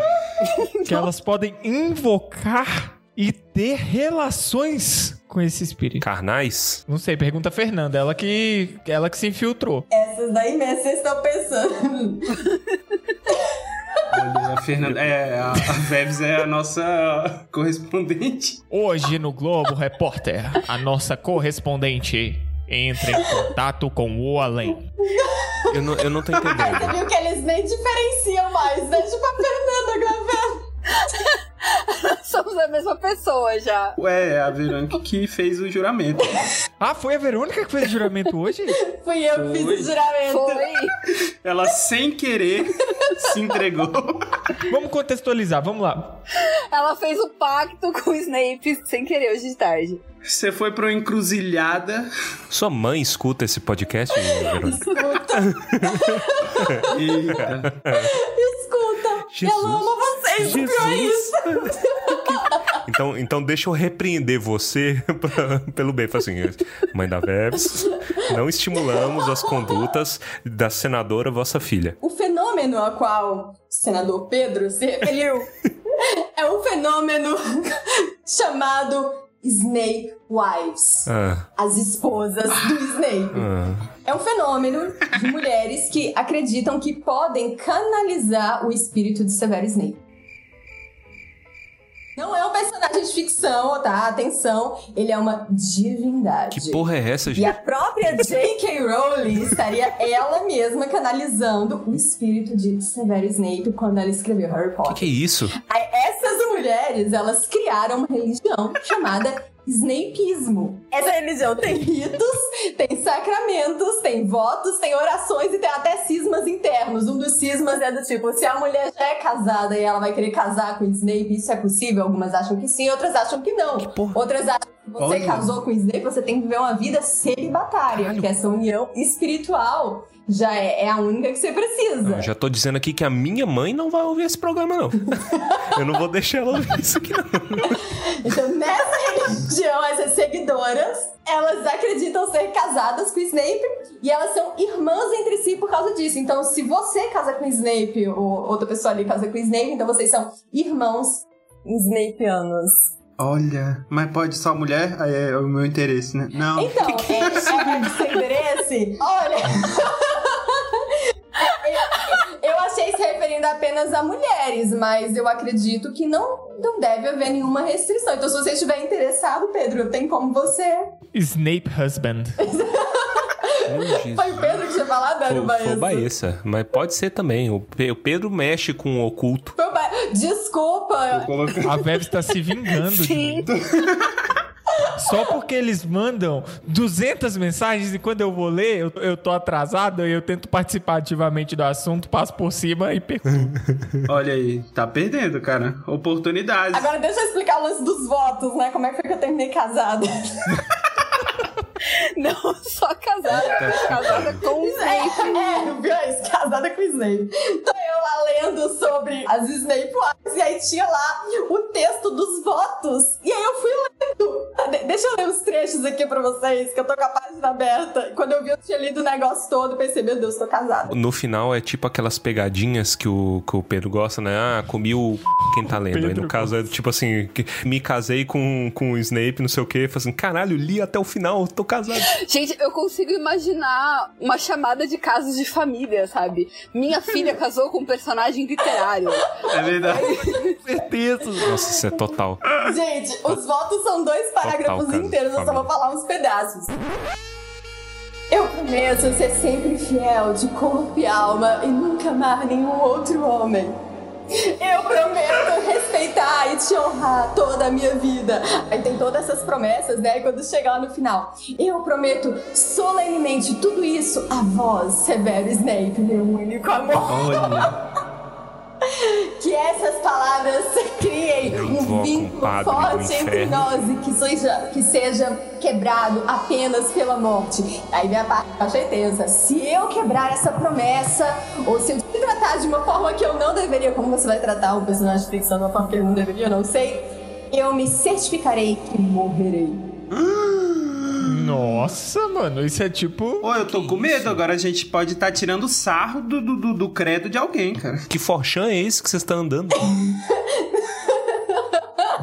O pior é que tem essa, essa Achei crítica. tenso. Mas essa crítica do Baez, ela existe, porque alguns fãs, eles criticaram que não pode tirar sarro do, do Snapeismo, porque é uma religião legítima. E eu encontrei um artigo científico sobre a metafísica das Snape Wives. Olha. Caramba, cara, que negócio insano. O interesse do Pedro. A academia já não vale mais nada mesmo, né? Não, pô, mas você tem valor sociológico pra você Sim, entender. sim, né? porque você não tá. Eu vou ser honesto. Você não vê muito, muito resultado estudando a estrutura que elas criaram em si, mas você vê o resultado dessas interações, tem muita coisa acontecendo aí. É verdade, é um fenômeno digno de estudo. Antropologicamente falando, é bizarro o suficiente pra chamar minha atenção. Lê os votos aí, Pedro. Tem uma, uma matéria aqui daquele The Telegraph, que é sobre os Ruvians, as Snape Wives, e mais um outro aqui que eu não conheço, Brownies, eu não sei o que, que é isso. Enfim, como que a cultura pop está criando religiões online. Mas, gente, eu, eu vou falar pra vocês que tem, sei lá, uns 5, 6 anos. Eu, eu vou achar a matéria e mando pra vocês. Cuidado, senadora, cuidado. Fizeram, tipo, um censo no Reino Unido. E, sei lá, do, tipo, a principal religião era o cristianismo, né? na- Nas, nas várias vertentes que eles têm lá, porque tem a igreja da Inglaterra e tal. Em seguida, o hinduísmo, por conta né, da, da grande ligação com a Índia. E em terceiro lugar, pessoas que se declaravam Jedis. Olha aí. Ó, top, cada um com seus problemas, né? Nesse aí eu acredito. é, olha aí. Não, não acredito. A queda do Ocidente deixou de ser um medo e se tornou uma esperança. Por causa das Snape Wives. Por conta disso tudo aí. Ma- dessa mas o pior é que assim, a descrição desse negócio, se não for. Se você trocar o personagem literário por uma pessoa real, é tipo, sei lá, o, o Charles Manson, sabe? É a Verdade. galera dos cultos na Califórnia. sim. Principalmente com uns, uns juramentos desses, tipo, que você se dis... qualquer coisa que você se disponha dar a sua vida dessa forma, você está se sujeitando a uma manipulação bizarra, velho. Se, se- se esses votos existirem em Agora- latim, pra mim, é, é o pacto feito. É. Não, eu, eu não acredito, eu não acredito que isso aí tem mais de, de três seguidores. Não tem cabimento, mano. Tinha Não- uma conta no Live Journal inteira. Uma, várias comunidades. Dois. Uma comunidade no Orkut, Olha aí. Não, no, no Live Pra Journal, de- que é lá é. de 2000 bolinhas daí. Live Journal. Pra fim de registro, eu concordo, podem praticar sua fé em paz. É. Se, se- alguém que está ouvindo isso segue essa religião, conta pra gente. Isso, como é que existe é. no Brasil, como é que é a tradução? Será que é esposas de Snape mesmo? Tem que saber, cara. A religião aí não fala que a J.K. é uma esposa de Snape? Ela é uma. Ela está canalizando o espírito do Snape. Ah, sim, porque pra, essa, pra nessa religião, Harry Potter é tipo uma, uma escritura sagrada. Olha aí. Que a JK ela só está canalizando o autor, é, é o Snape. Então a gente pode culpar o Snape por criança amaldiçoada. Sim, tá, tá aí, ótimo. Já guarda pra pauta. Pronto. Olha o link que você queria. É, né? Esse era o link. É, olha aí. Não, pelo amor de Deus. Dois não dorme hoje. Eu não julgo. Eu não, eu não me coloco na hoje posição eu- de julgamento. Não, eu, eu, não- eu, eu não, eu, eu não sinto nada. Enquanto isso, a JK tá aí nadando em dinheiro, cara. E você? Tá nadando, é, tá canalizando energia. Eu sei, um fudido. Ai, ai.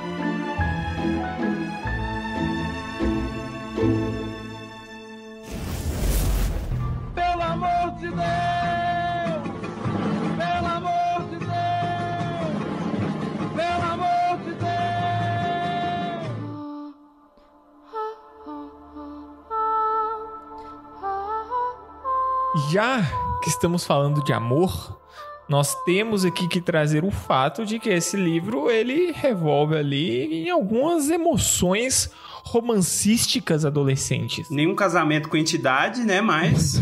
A gente tá saindo aqui de um casamento com entidades e tal. Faz sentido a gente falar dos relacionamentos na escola, não? A gente enche muito o saco porque o David Yates ele insistiu muito, né? Forçou muito e as coisas do romance. Mas pra ser bem honesto, ele viu isso e falou: Nossa, tão adulto, relacionamentos, vou botar tudo e mais um pouquinho. Ele, lógico que ele adicionou mais coisa, mas tipo assim, ele bota quase tudo, velho, que tem. E esse livro realmente tem muito e, e me cansa, sabe? Tipo, é, é o on on. Harry, Harry cringe, velho. Eu, eu não consigo. Eu- E esse é o meu argumento pelo qual não é o melhor livro de Harry Potter.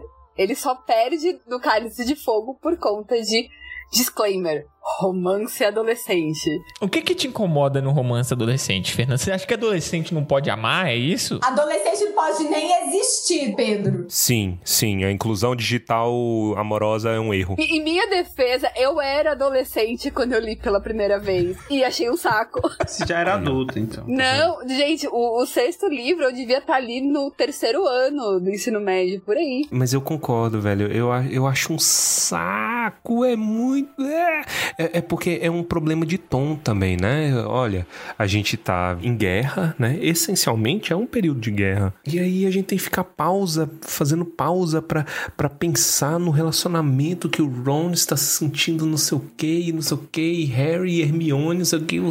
Ah, é demais, velho. Principalmente Harry e Gina. Eu não gosto de Harry e Gina no- nos livros. No, no filme não preciso nem falar. Regina, não gosto. Então, eu não vejo problema no casal. Eu até gosto do casal. Eu acho que as pessoas são mais loucas que defendem Harry e Hermione ou Draco e Hermione. Porra de Draco. Quem é Draco? Draco nem, nem aparece. Draco é um personagem horrível. Eu detesto Draco. Mas vai. Não, tinha nem que existir. Gratuito. Não, tinha nem que existir, velho. Filho de supremacista, velho. Porra. É, cara. Aí, já reclamando um pouco do filme, a gente fica muito com a, a imagem do, do filme na cabeça, porque a gente tem uma Gina completamente desaparecida, sendo que nos livros você Verdade. tem ainda assim um pouquinho dela ali, ah, e as férias deles juntos na casa dos Weasley, e aí de repente ela ganha o palco principal porque ela é o interesse romântico do Harry. Então, assim, o, o estranhamento do casal eu entendo por esse lado, mas a galera é muito emocionada de dizer que a Gina é feminista. Ela só é uma pessoa sensata. Nada além disso. Mas por que que eles falam que ela é feminista? Eu não entendi. Só porque ela é, ela grita? Ela se impõe perante os, os memeninos? É basicamente isso, porque ela se impõe pro Rony, reclama do Rony ficar reclamando dos namoros dela. Porra, mas o Rony é pela saco do caramba, mano. Putz, grila. ele é muito chato. Com ela, ele é muito chato. O Ron, Ron é insuportável, velho. Insuportável, mano. Ele não consegue, ele não consegue nada na vida dele, então ele olha pra vida da Gina e fala: "Eu vou importunar essa menina até ela desistir". Ela é irmã dele mais nova, cara. Não. Você não tem irmã mais nova. Mas, mas não, ele. mas Mas, ele. mas ele inventa de, de impor é, relação de poder com ela num ponto que não tem nada a ver. Tipo, ele começa: Ô, Gina, você não pode estar beijando aí. Aí ela só olha. You have no power here, Gandalf the Grey. Porque ali já tá um ponto que, mano, não tem regra nenhuma pra ele segurar. E ele tá se achando do nada. Então, e, e- e aí que ela é sensata, porque aí o que, que ela faz? Ela devolve. E tu que não beijou? Ih, vai, vai a cearense, né? jogou na cara. Esse, esse filme, é esse livro adolescente, é- esse pedaço adolescente do livro é vai a cearense o tempo todo, que é o tempo todo, velho. É Hermione, Hermione insuportável também. Puta merda. Pô, a gente vai chegar no final do livro gostando de ninguém, que a gente já odeia Hermione, É. odeia o Rony, o Harry é um obtuso. Obtuso. Vamos parar de ler os livros. Já, ah, não, já tá tarde demais, já estamos no sétimo. Já não dá. Algo que me incomoda nesse negócio de quando eles transformam a Gina e às vezes a Hermione em ícones feministas é porque eu acho que as personagens femininas de Harry Potter são todas muito boas. E, é- e é- é- acho muito bacana porque elas são diversas, né? Elas não, não parecem umas com as outras. E aí quando você seleciona uma ou outra, implicitamente você tá meio que dizendo como deve ser uma mulher, entendeu? Uma mulher assim, dona de si, como ela deve ser, se comportar. E aí começa a me incomodar, porque o que eu acho bacana em Harry Potter é justamente porque a gente tem várias ali, Isso. todas elas com, com suas próprias histórias. Aí você fala, não, é a Gino, é a Hermione, ok, então é, é desse jeito que eu tenho que ser, se eu não for? E aí? É muito esquisito esse negócio, porque a, a Gina tem umas horas com, com o Dina, ela forçando de um jeito. Aí tem. O, o- eu acho que o meu problema dela com o Harry é porque, por mais que ela esteja presente, não existe sinal, por exemplo, de que eles se gostam antes de. Tem ela, né? Ela, quando era mais novinha, era bem fofo isso, tanto que ela adorava o Harry e tudo mais, mas eles não interagem. E é por isso que, por exemplo, eu não gosto da Cho, porque a, a Cho, Cho Shang, né? Ela tira um espaço que muitas vezes poderia ser da Gina. Às vezes é tipo eles conversando e não dando certo num primeiro momento, mas sei lá, criando uma amizade. Dava pra deixar. E aí, do nada. É, é aquela, aquela deixa, né? Qual, que era o negócio? Ele percebe na poção do amor que tem um cheiro que ele gosta. Hum, alguma coisa floral que eu vi na toca. Aí na hora que ele entra na sala comunal e alguém encosta no ombro dele, aí toca o barulhinho da urna eletrônica. E aí ele olha pra trás e é a Gina que está lá. Ó, que fofo. Mas isso é uma boa sacada. Não, é boa sacada, mas. é, não- era bom falar antes que ela tinha perfume, alguma coisa do tipo. Não tem nada, entendeu? Antes disso. Eu entendo. Eu acho que eu acho que a JK às vezes ela saía fazendo as coisas quando ela lembrava. Esse livro é, é o que aconteceria se a gente editasse num episódio só Criminal Minds com uma série da CW. é, é essa a diferença de tom. É bizarro. Esse, esse livro despencou no meu ranking por causa disso. Na minha cabeça, a parte do Draco era, era maior, mas na verdade é bem pouquinho. É só um on e, e, e a Gina brigando com, com o Dino, porque ele abriu a porta pra ela. Ah, é, tem isso, velho. Antes da gente entrar no, no Gina Feminista, eu queria dizer que eu divido esse livro em Harry Potter e o Príncipe Mestiço, porque eu não consigo traduzir, e Harry Potter e os hormônios. Porque, assim, é, é hormônios por todas as partes. E as, descobrindo que, olha, são garotos e são garotas. E a gente divide a mesma sala comunal, sabe? Olha, são pessoas do outro sexo estudando com a gente, depois de cinco anos estudando. E eles ficam malucos nisso. E aí, de repente, o Rony achar uma namorada é uma coisa importantíssima. Então, assim, fica uma coisa muito. Virou a chavinha do tipo, nossa, eles são adolescentes, né? Tem que ter um pouco de vida normal nisso daqui. Pá! Você tá dizendo que tinha que ter colocado esse filme na mão do Afonso Cuarón.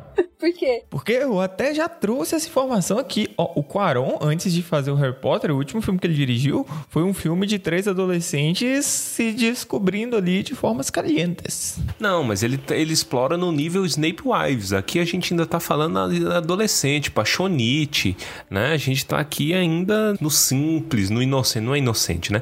Mas. Não, não, inocente não, porque tem uma poção do amor envolvida nessa história. É verdade. Isso, né? crime, tem crimes. Crime, Exato. crime, crime. Não deixa de ser real como a J.K. escreve, porque os sentimentos são verdadeiros. Então, eu entendo, velho, eu entendo 100% a frustração do Ron, porque eu lembro no meu terceiro ano que eu percebi que eu não tinha ficado com ninguém, e eu era o único que nunca tinha ficado com ninguém.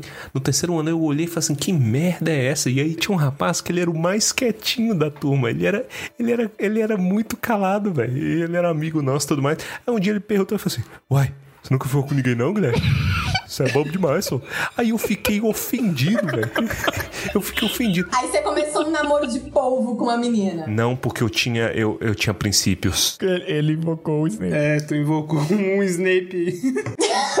Mentira, o Torres tá mentindo, porque o Torres sempre foi o genro preferido de todas as sogras. É É, que ele não sabia disso. Mas ele era. Mas na sogra não é o suficiente. Você tem que ser das Não, mas, não porra, sogra. aí realmente na época da adolescência isso atrapalha um pouco, mas. Na adolescência, você ser preferido de- de- da, da mãe da, da menina é um passo pra menina desgostar de você. De fato. Gente, eu não tinha a menor paciência pro assunto romance no ensino médio. Nossa, Quando as minhas as amigas começavam, ai, por que fulano isso? Eu desligava. Sabe o que, que é a pessoa? Verônica, Verônica, hum, hum. Ele virava professora do Charlie Brown, né? Pom, pom, pom, pom, pom, pom. A cabeça era um, um fone cancelando o ruído. É, ela saía no murro com os colegas pra se aterem à pauta. Pelo amor de Deus, gente, vamos se ater à pauta. História do Brasil, vai.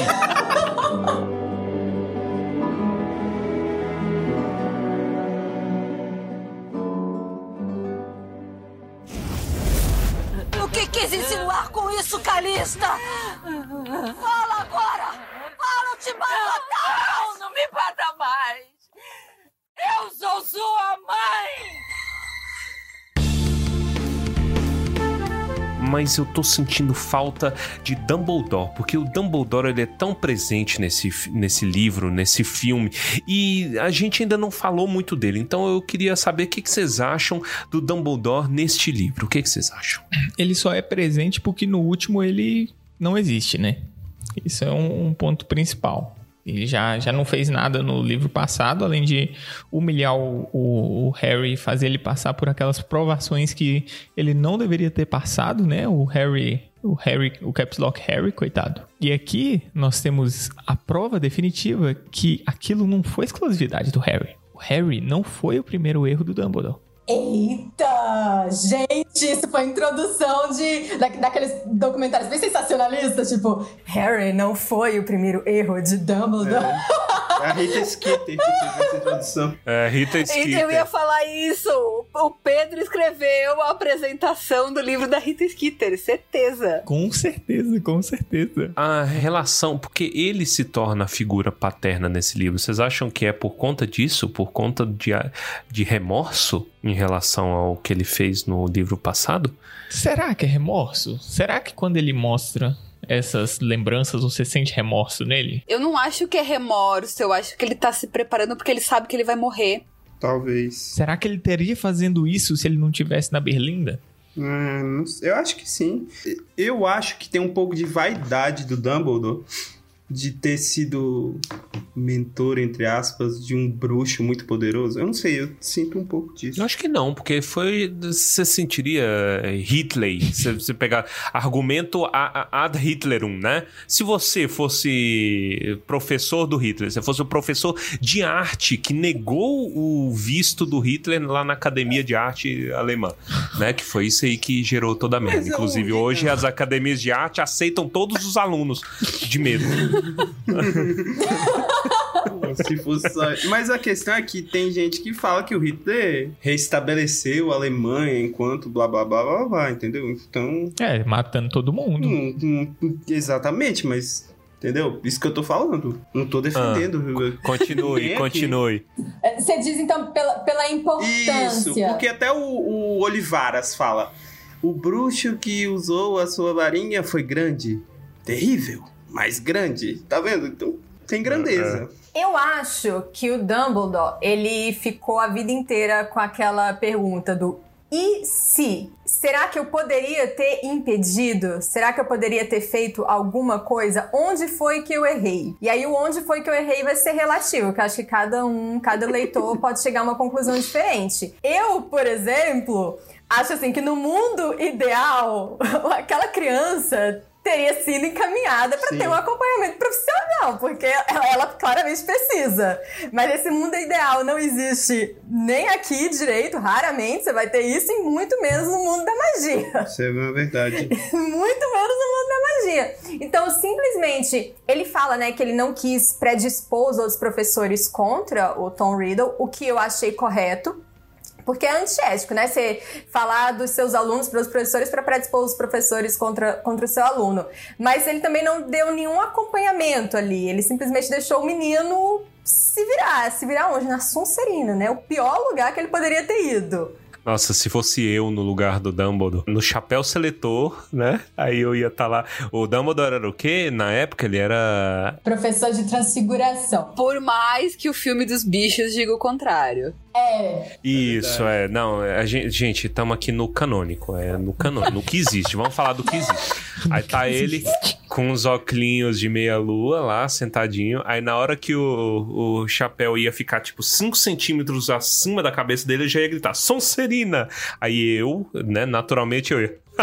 Sabia. Olha lá, gente. Olha lá. Olha lá. Ele deve ter feito isso, é que não tem a descrição. É, tô, tô- tudo desse jeito. Aí, velho, eu, eu ia entregar esse menino, eu ia marcar esse menino. Não, não, aí poderia ser pior. Porque ele poderia se vingar de você. Ah, se bem que ele se vinga.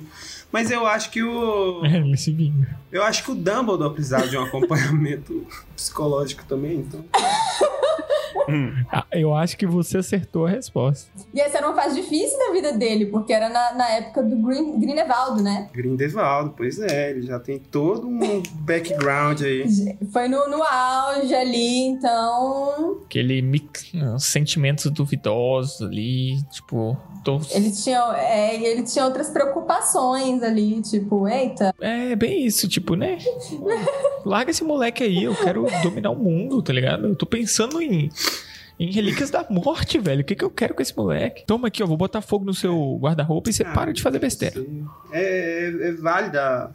É, se bem que ele não se preocupou, mas eu acho legal isso, assim, de, de dele ir lá. E, é só irresponsável a forma com que ele faz, mas defender o fato de simplesmente abandonar o, o, o Voldemort criança também acho errado. Você sabe uma coisa, mudando um pouquinho o assunto, mas permanecendo no Dumbledore, uma coisa que me buga é porque vocês têm a impressão de que o Dumbledore sabe mais do que deveria? É uma parada que sempre me bugou. Por que que é esse negócio? Que eu sempre fiquei em, dúvida, pra que que ele precisava de revisitar as memórias com o Harry, porque ele não tá apenas ensinando, o Harry ali é a gente, né? O Harry tá aprendendo junto com a gente. Mas o Dumbledore parece que ele não sabia de algumas coisas. Eu- ele tava precisando de um de um empurrãozinho final, né? Que aí o empurrãozinho é dado por essa memória do Slughorn.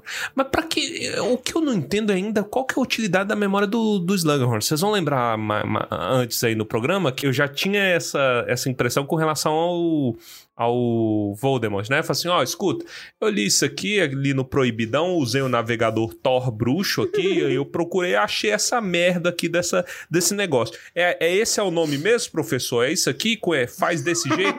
é, é isso mesmo. Ah, beleza. É só isso. A única função do né, Slughorn Não, é falar. é o número. É saber que são sete. Exatamente. É, Só que não É são saber sete. que no- são sete. É, só que no final são seis, né? Ele já desconfiava. Ah, bem pensado, é. Tem, é o número é diferente. Ele já sabia que ele desconfiava que ele tinha feito o Horcrux quando ele volta. Quando ele some e volta, né?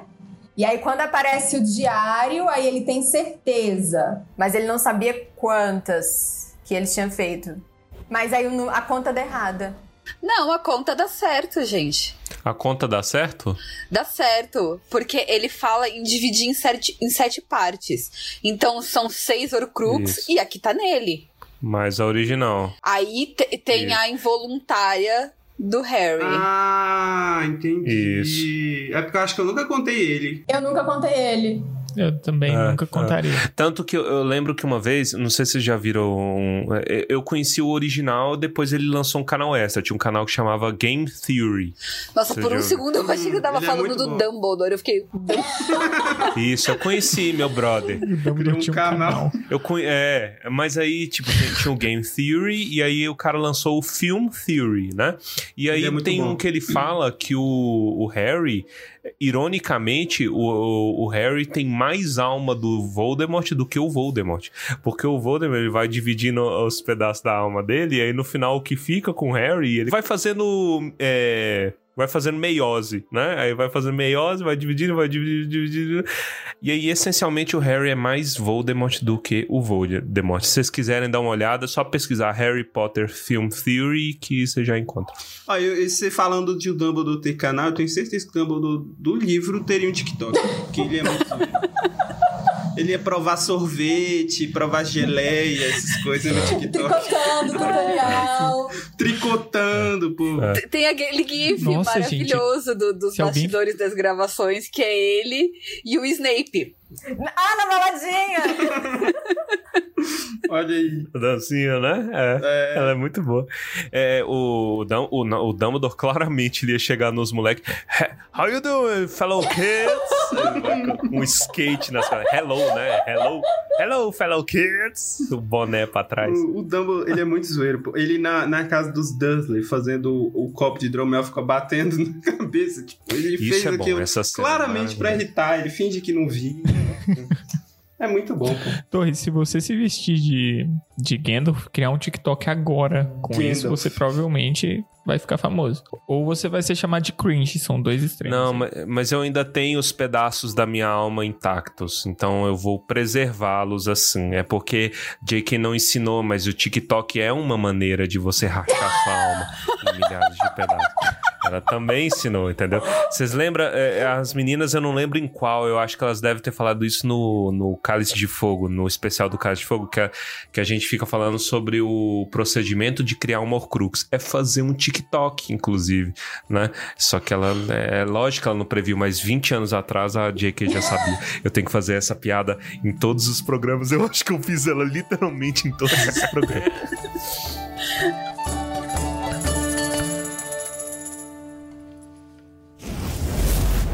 Parece que agora vai haver paz nessa casa. Levante daí, sua ladra marginal! Não tô entendendo! Sua ladra! Ladra eu? É você! Você roubou o dinheiro do meu quarto! Ladra sem vergonha!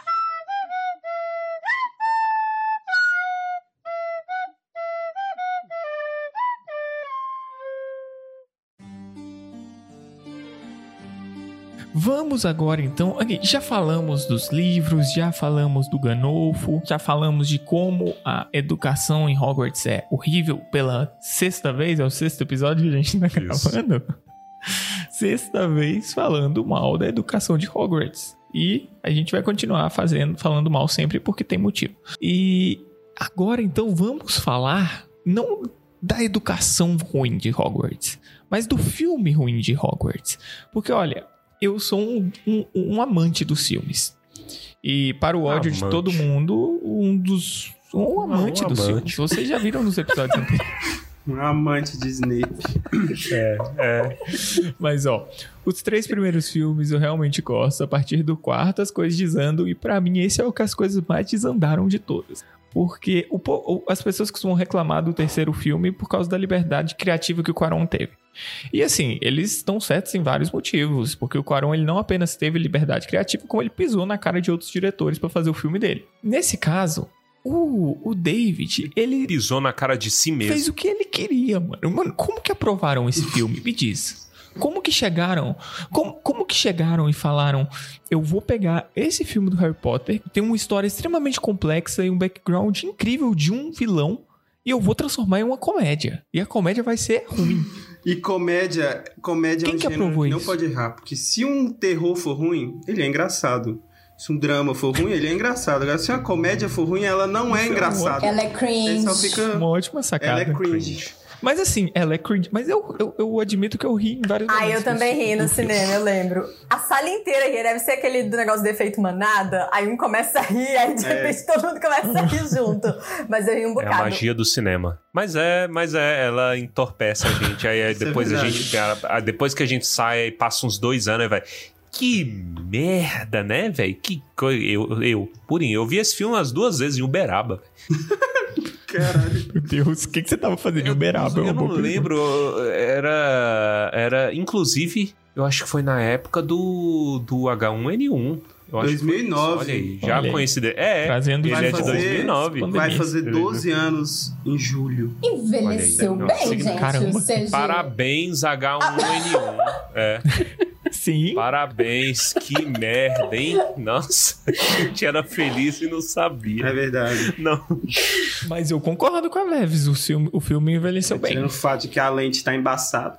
Vocês sabem que assim, já, já é fato conhecido que eu detesto todos os filmes, né? Mas. Aí esse você gosta, só, pra ser. diferente. É. Não, esse eu acho Eu tenho um ódio especial por esse filme que vai além do filme. Porque a primeira vez que eu vi esse filme no cinema foi toda cagada. Ah. Eu, eu acho que vocês vão lembrar que, que houve um tempo mais bárbaro em que a gente não conseguia comprar ingresso pela internet e os cinemas não tinham lugar marcado. Lembro. Exa- então, é, é- é- esse é o, o- o momento em que esse filme entra no cinema. Aí, na época, eu já tava trabalhando, saí às três horas, do, às duas do, do trabalho, e tô ali falando por e-mail, porque não tinha WhatsApp com os meus amigos, e, né, demora pra responder por e-mail quem que vai, quem que não vai, que horas que a gente se encontra, em que cinema a gente vai, onde tem sessão, a gente consegue chegar nesse horário, não consegue chegar nesse horário. Enfim, foi um caos, a gente não conseguia se decidir, nós estávamos em quatro pessoas. Eu era que conseguia chegar primeiro no cinema. Quase que eu não consigo comprar os ingressos. Compro os quatro últimos ingressos da sessão. Tem que comprar pra todo mundo. E aí eles não chegavam. A gente esperando, a gente entrou na sala com a, a- a música tema tocando. E ainda teve que achar os lugares. E aí o que acontece? Aí a gente vai achar lugar com o filme começando. Tinham dois lugares, du- duas duplinhas em lugares separados, então a gente sentou separado. Tava eu com um amigo meu, a gente riu o filme inteiro porque a gente ficava fazendo piada. Eu lembro assim, do, do- nas cenas do Draco, teve uma hora que o meu amigo virou e falou assim: gente, parece a queda, as últimas horas de Hitler. O Draco. Ele tendo um, um colapso, né?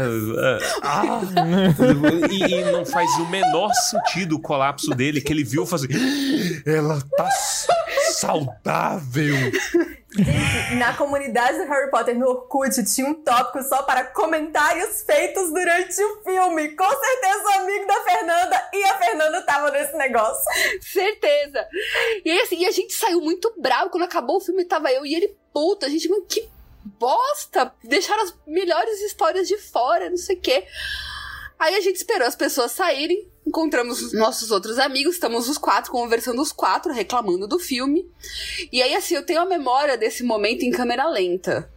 A gente saindo do, do cinema, aquele corredorzinho, eu reclamando, e por algum motivo que eu não sei qual é, uma equipe de quadribol, sete pessoas, obviamente da Grifinória, porque né, de qual casa mais seria, devidamente trajados, todos com a sua vassourinha, começam a entrar no sentido oposto da saída do cinema. E simplesmente passam por cima de mim. Tá ligado o Tom e Jerry, que vai fazer aquele tum, tum, tum, tum, tum, tum na cara da pessoa? Sete, sete vassouras na minha cara. E eu perdi o equilíbrio e caí dentro do lixo. Que, Nossa! que maravilha. Senhora, que sequência é Caraca, essa, velho. gente? Saída diretamente do cartoon. E a gente ficou por cadê esses caras? O meu amigo tava. Eu vou, eu vou atrás desse filho da puta. Eles não estão com vassoura que voa. Eu vou tacar o voo do shopping pra ver se essa merda voa. Ah! Que bizarro, muito assim, o filme que já tinha sido horrível foi coroado com essa chave de cocô. Eu caindo no lixo, atropelada por uma equipe de quadribol. Qual que é o contexto, velho? É, tá tudo errado. Os caras de quadribol andando de cavalinho, né, velho? Andando no cinema. Quem é que tipo, leva uma vassoura pra sala do cinema, cara? cinema. Pensa bem, o cinema é bem sujo, então se eles tiverem ajudado a limpar o cinema. Entrando pela saída. Tudo errado, tudo errado. Tudo errado, velho. Oh, mas eu, eu descobri que isso existe mesmo, né? Parece que é, é- como é que fala? Que, que quadribol é um esporte estabelecido, inclusive Sim. no Brasil. Sim, né? Sim. Sim, você precisa aí. colocar um- uma pessoa baixinha com uma faixa amarela na cintura pra ser o Não faz o menor sentido. pomo de ouro. E- Sério isso? É, como é que é? Não, não, não, eu estou tentado, inclinado a acreditar. É, é, É verdade. O que Não, é eu vi é porque tem várias, tem, tem variações, tem variações. Mas o que eu vi, a pessoa, o pomo de ouro era uma pessoa com a faixa na que cintura. falta de e respeito, velho. Dois perseguiam essa pessoa pra tirar Por a que, faixa. que ela tem que ser cintura. baixinha, cara?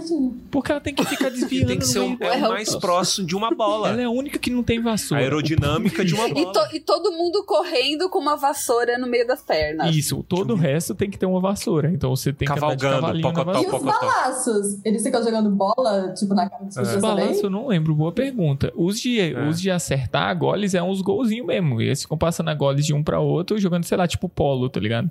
Não, aí beleza. Agora, solta um canário pra ser o pomo de ouro. Pô. Aí, É, aí eu quero ver. Aí eu Toque quero ver. 2021. Concordo. Eu não tive uma experiência tão ruim quanto a da Fernanda assistindo esse filme, mas eu fiquei extremamente decepcionada. Porque eu cheguei no cinema e eu só queria ver as cenas das memórias. Eu tinha feito as contas pra saber em que época cada um ia se passar. Eu tava pronta para Voldemort Vintage. Eu só estava ali para isso. Era nos 20 da Merope, orfanato nos 30, outro nos anos 40, seduzindo velhinha rica nos anos 50. Chegou lá, não teve nada disso. Mas eu acho que eu tinha desejado com tanta vontade que eu canalizei essa energia tal qual Miss Snape Wife. E isso virou a franquia dos bichos, que a gente vai ter todas as décadas, cinco filmes. Desculpa, gente, a culpa é minha. verdade. Eu cheguei a essa conclusão. É verdade. É só flashback. É só. Faz Me- todo sentido. Faz todo sentido. Foi tudo na base do Pergunta, ódio. nenhuma dessas histórias vai ser abordada no Harry Potter e os bichos, ou vai? Ah, provável que deve ser, velho. Os caras querem Porra, Então dinheiro. eu vou ter que assistir, mano. Você tá me falando que eu vou vai, ter que cara. assistir. Vai, vai ser Eu vai, tinha vai. a impressão, ou melhor, né, se fosse eu dirigindo o filme, eu, assim, eu até... É, Eu colocaria tipo um easter egg, tipo Dumbledore passeando pelo, pelo corredor e alguém falando Tom, não sei o que, só pra gente saber que a, a, a- a história tá se passando na mesma época. Mas eu tenho a Olha. impressão que O, fi- o filme pode terminar com a Nagini encontrando ele, ele encontrando a Nagini, vai, como é que vai ser aquilo ali? Mas eu não acho que eles vão juntar, porque aí, gente, não sei quem mais. Cinco histórias juntas. Se terminar com ele encontrando a Nagini, que eu não sei, eu ainda não entendo, eu me sinto mal porque eu só falo Nagini, mas se terminar ele encontrando a Zé Cobrinha nesse negócio, vai, mas vai ter sangue. Não, vai não. Eu vou acabar com a raça de cada um Pô, mas deles. tem que ter isso. Ah, eu, eu voto um. da gente melhorar a experiência desses filmes indo assistir o filme de quadribol, vestido de quadribol e sempre derrubar alguém na saída. A gente só precisa de mais duas pessoas. Chama a Bia. Tem, tem que acertar. E a pessoa tem que cair no lixo, No por lixo, favor. no lixo. É, tem que, tem que ter. merda, Tá bem coordenado. Foi um golaço, né? Porque Foi, jogar no lixo certinho no aro vai. Perfeito, é a mesma coisa. Vocês têm que ter em mente aquela cena de Meninas Malvadas, que a Lindsay Lohan tá andando pelo corredor e não vê o lixo e cai de frente. Foi a mesma coisa, só que eu caí de trás. Meu Jesus. Nossa, eu acho que é, se brincar é pior ainda. E, o- e o lixo cheio, né? Porque as pessoas estavam saindo do cinema. Então eu caí no, num monte Cheio- de pipoca. Cheio com- de óculos, cheio de óculos, conjuntivite. co- co- é, comida com manteiga. É ótimo. Nossa. Ai, que nojo. Ah, ah.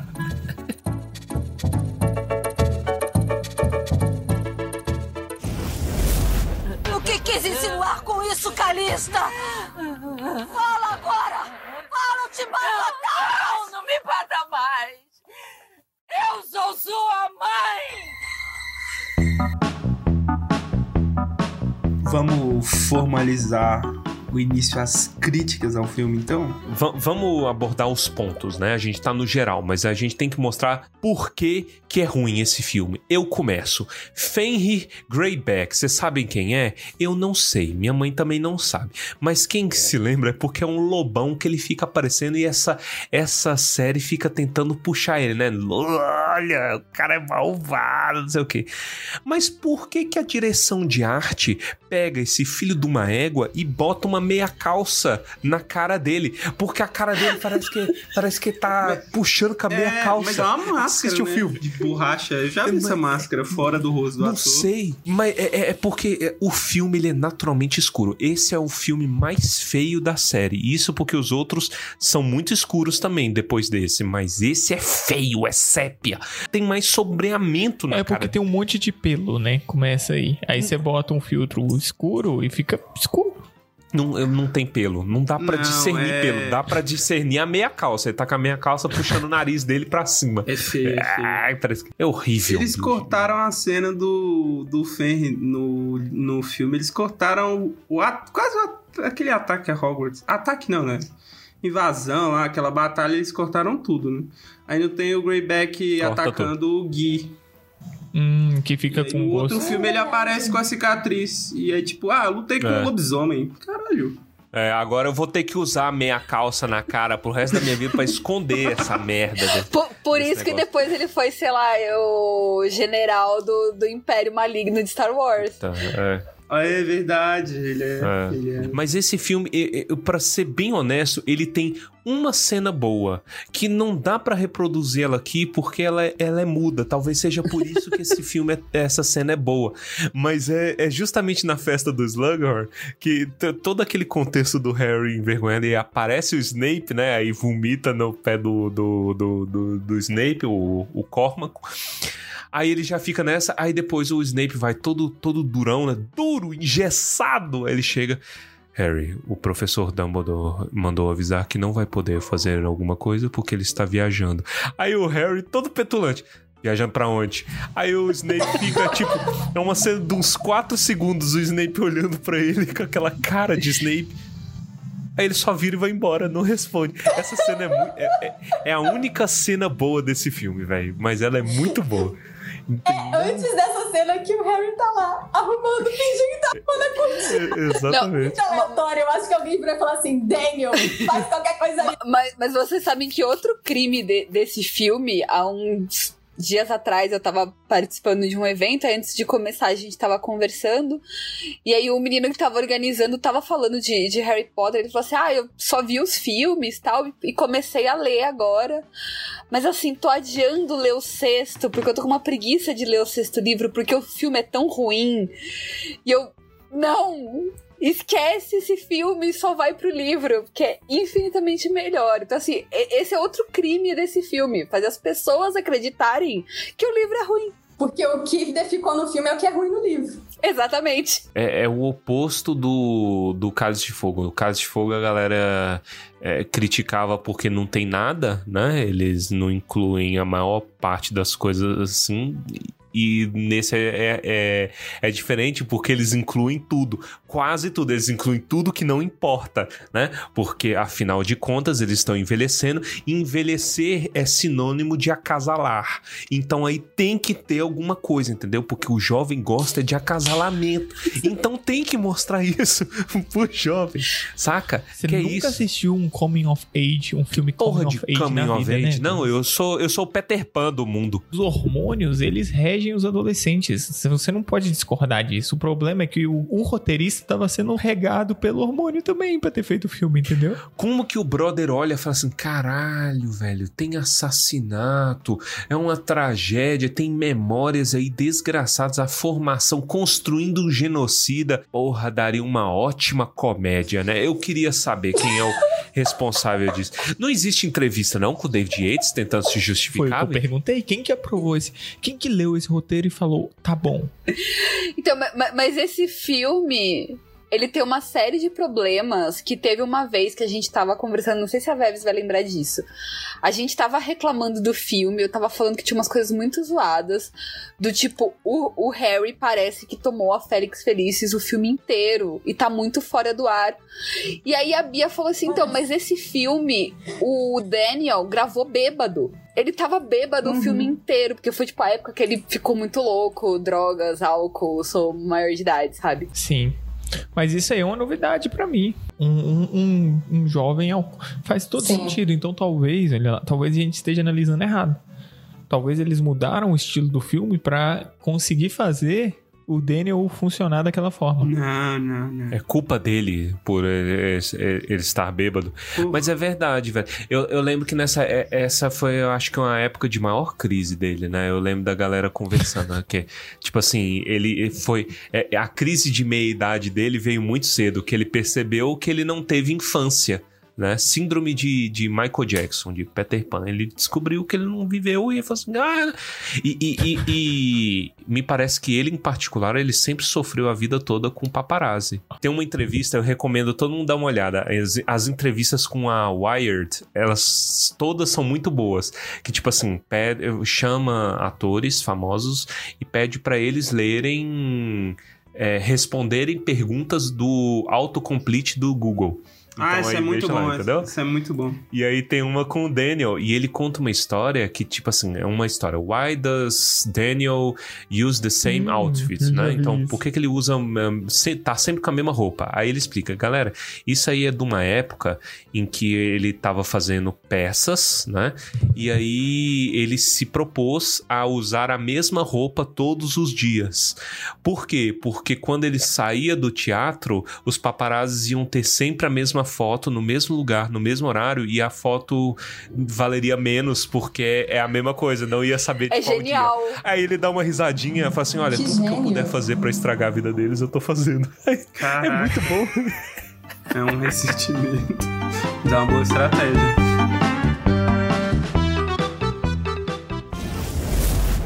Parece que agora vai haver paz nessa casa. Levante daí, sua ladra marginal!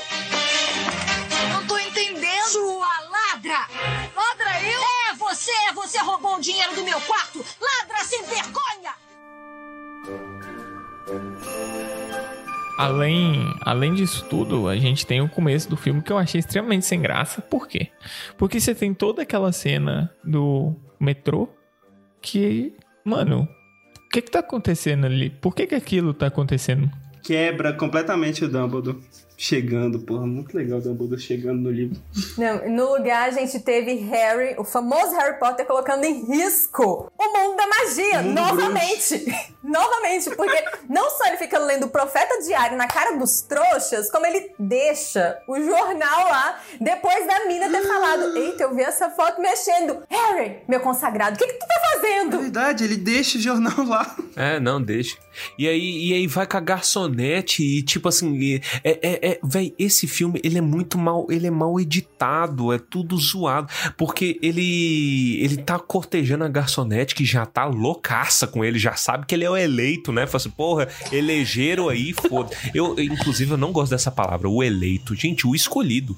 O eleito. escolhido. O eleito. Eu- que palavra bosta. Votaram nele, por acaso. É, exato. Exato. Exato. Aí a menina que é muito engajada na política fala assim, porra, ele é o eleito. Oh. ah, velho, pouca bosta que o cara não é, né?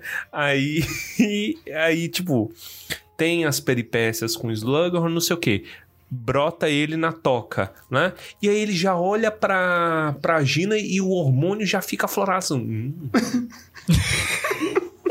Nossa. Tem a cena, a cena do Slughorn. Eu, é, quando eles entram na casa e o Slughorn é um- uma poltrona, aquele CGI eu achei muito legal, eu admito. É legal. que- Qual? O da- O da poltrona, Ele levantando da, Da poltrona, poltrona. tá ligado? Um. Um. No need to disfigure me, Albus. Well, I must say, you make a very convincing armchair, Horace. It's all in the upholstery.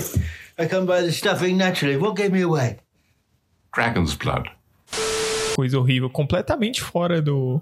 Completamente fora, da, sei lá, de toda a estética dos filmes, mas né, quem sou eu pra falar?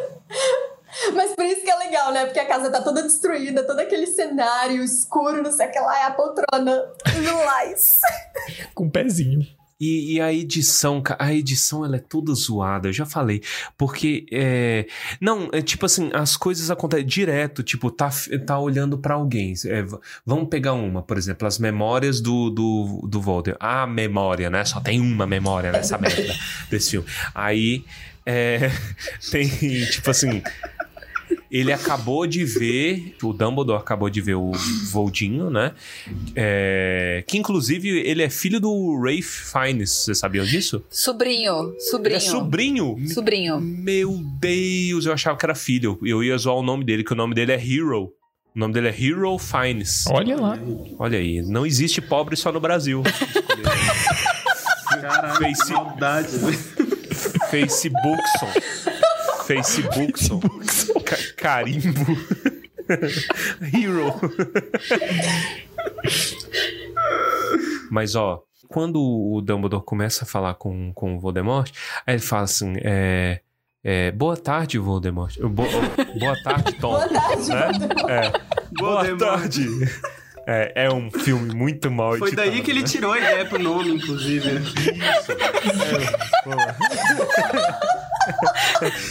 Eu acho que se fosse assim, teria sido melhor, inclusive. o- Foi. o. Voldemort cagando a linha do tempo inteira. Foda-se. tarde, Voldemort. Não. Aí o. Ele fala, né? Boa tarde, Tom. Aí o. A edição, né? É tipo, o Tom virado de costas. Não. E aí corta, e aí ele já tá de frente, ele nem se vira, aí ele tá pra frente e aí foca. É. Mar, é. é estojo, amuleto. Pedrinhas. Uau! E não sei o que. É muito mal editado. Sabe o que isso me lembra? O filme da Samara do Chamado é a mesma energia de edição. Lembra que tem umas coisas tremidas, aí mostra o cabelo da menina, aí mostra tipo, lagarta na parede, aquela coisa bem nada a ver. É igualzinho. É da mesma época. Porque eu tô começando a achar que tá alguma referência. Deve É o mesmo Deve editor. ser, velho. Deve ser. De- A, a mesma, a mesma edição lixo acontece quando a, a Gina vai ficar com o Harry. Porque a Gina fica com os hormônios ali, né? Já fica ali eriçada de saber que o Harry acabou de tentar um assassinato. E aí ela vê. Porque é assim, ele acabou de matar o, o Draco. E aí ó, é- a, a Gina chega e fala assim: Porra, vamos esconder esse livro. Mas aproveitar, né? Porra, ninguém é de ferro, né? E aí a edição é mó zoada, porque ela tá. Eles estão, tipo, na sala, estão na, na sala da Grifinória. Aí a. a a Hermione, poxa, que merda, né? Esse livro aí, poxa. Aí o, o Harry, né? Eu acabei de matar alguém, não sei o quê.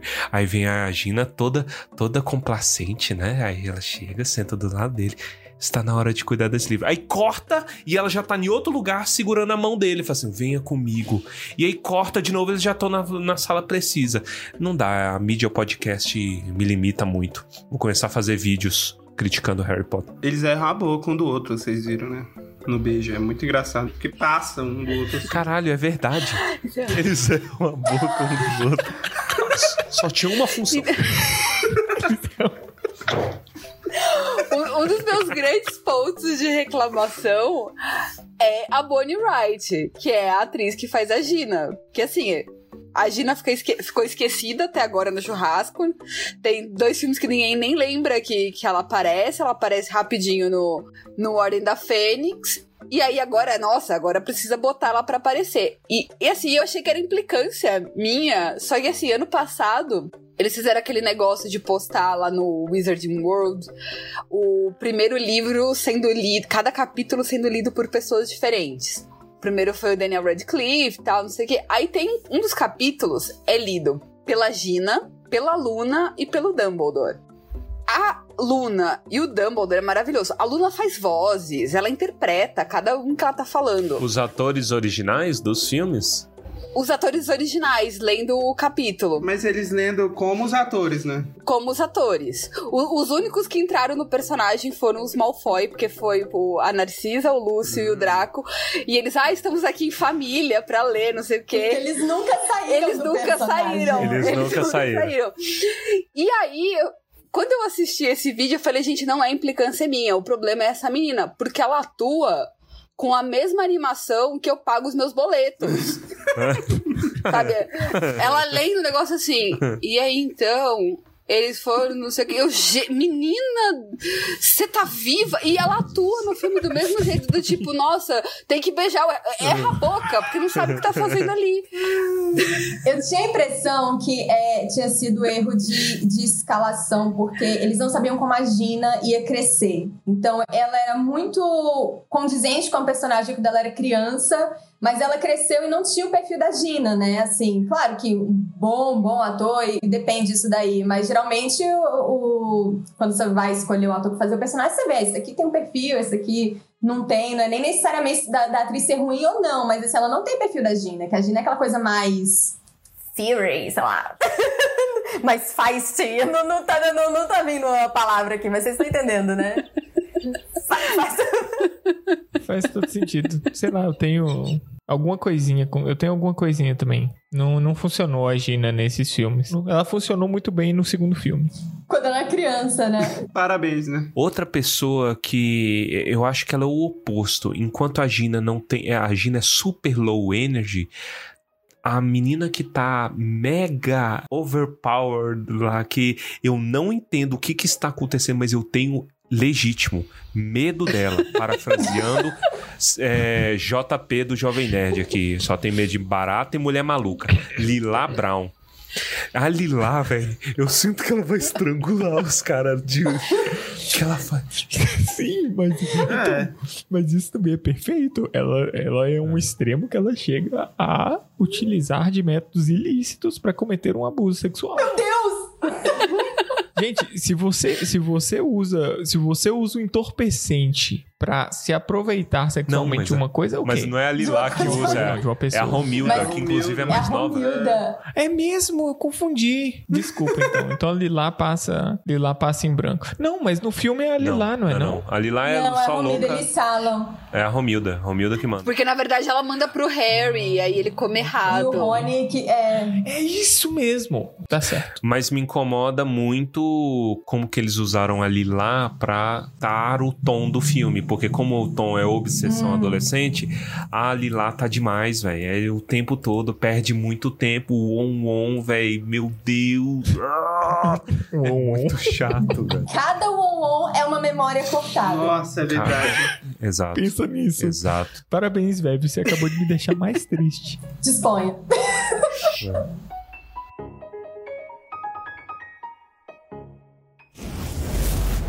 Pelo amor de Deus!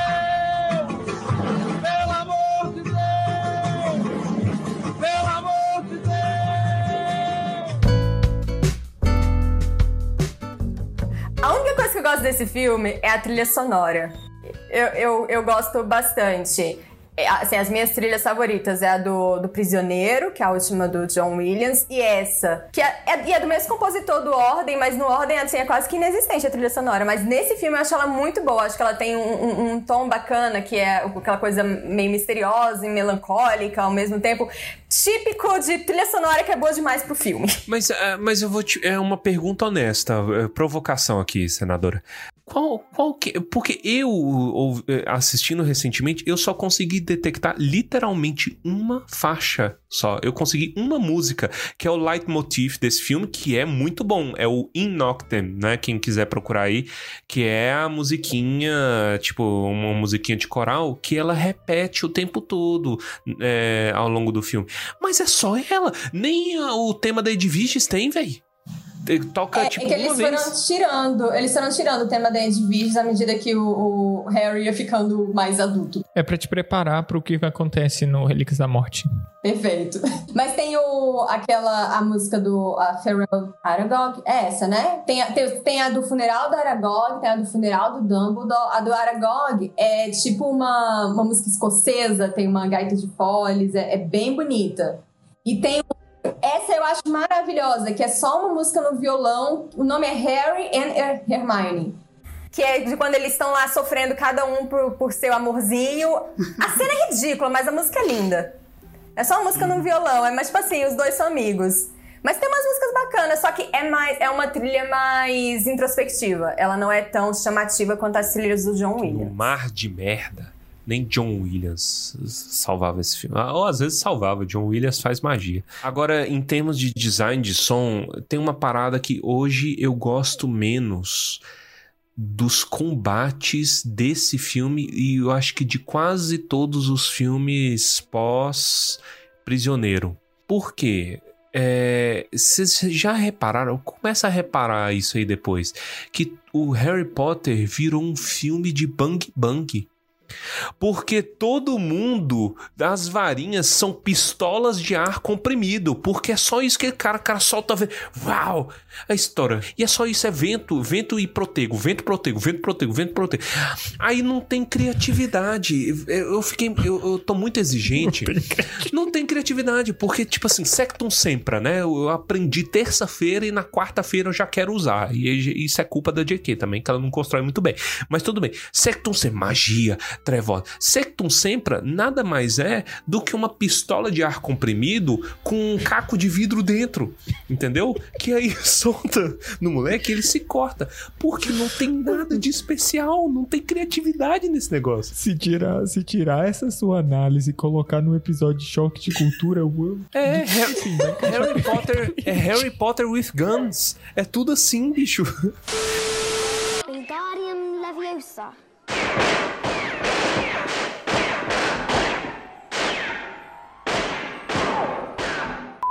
Pistola de ar comprimido que os caras soltam o tempo todo. Então, é, eu fiquei muito exigente depois que eu assisti Castlevania. Consegui trazer Castlevania.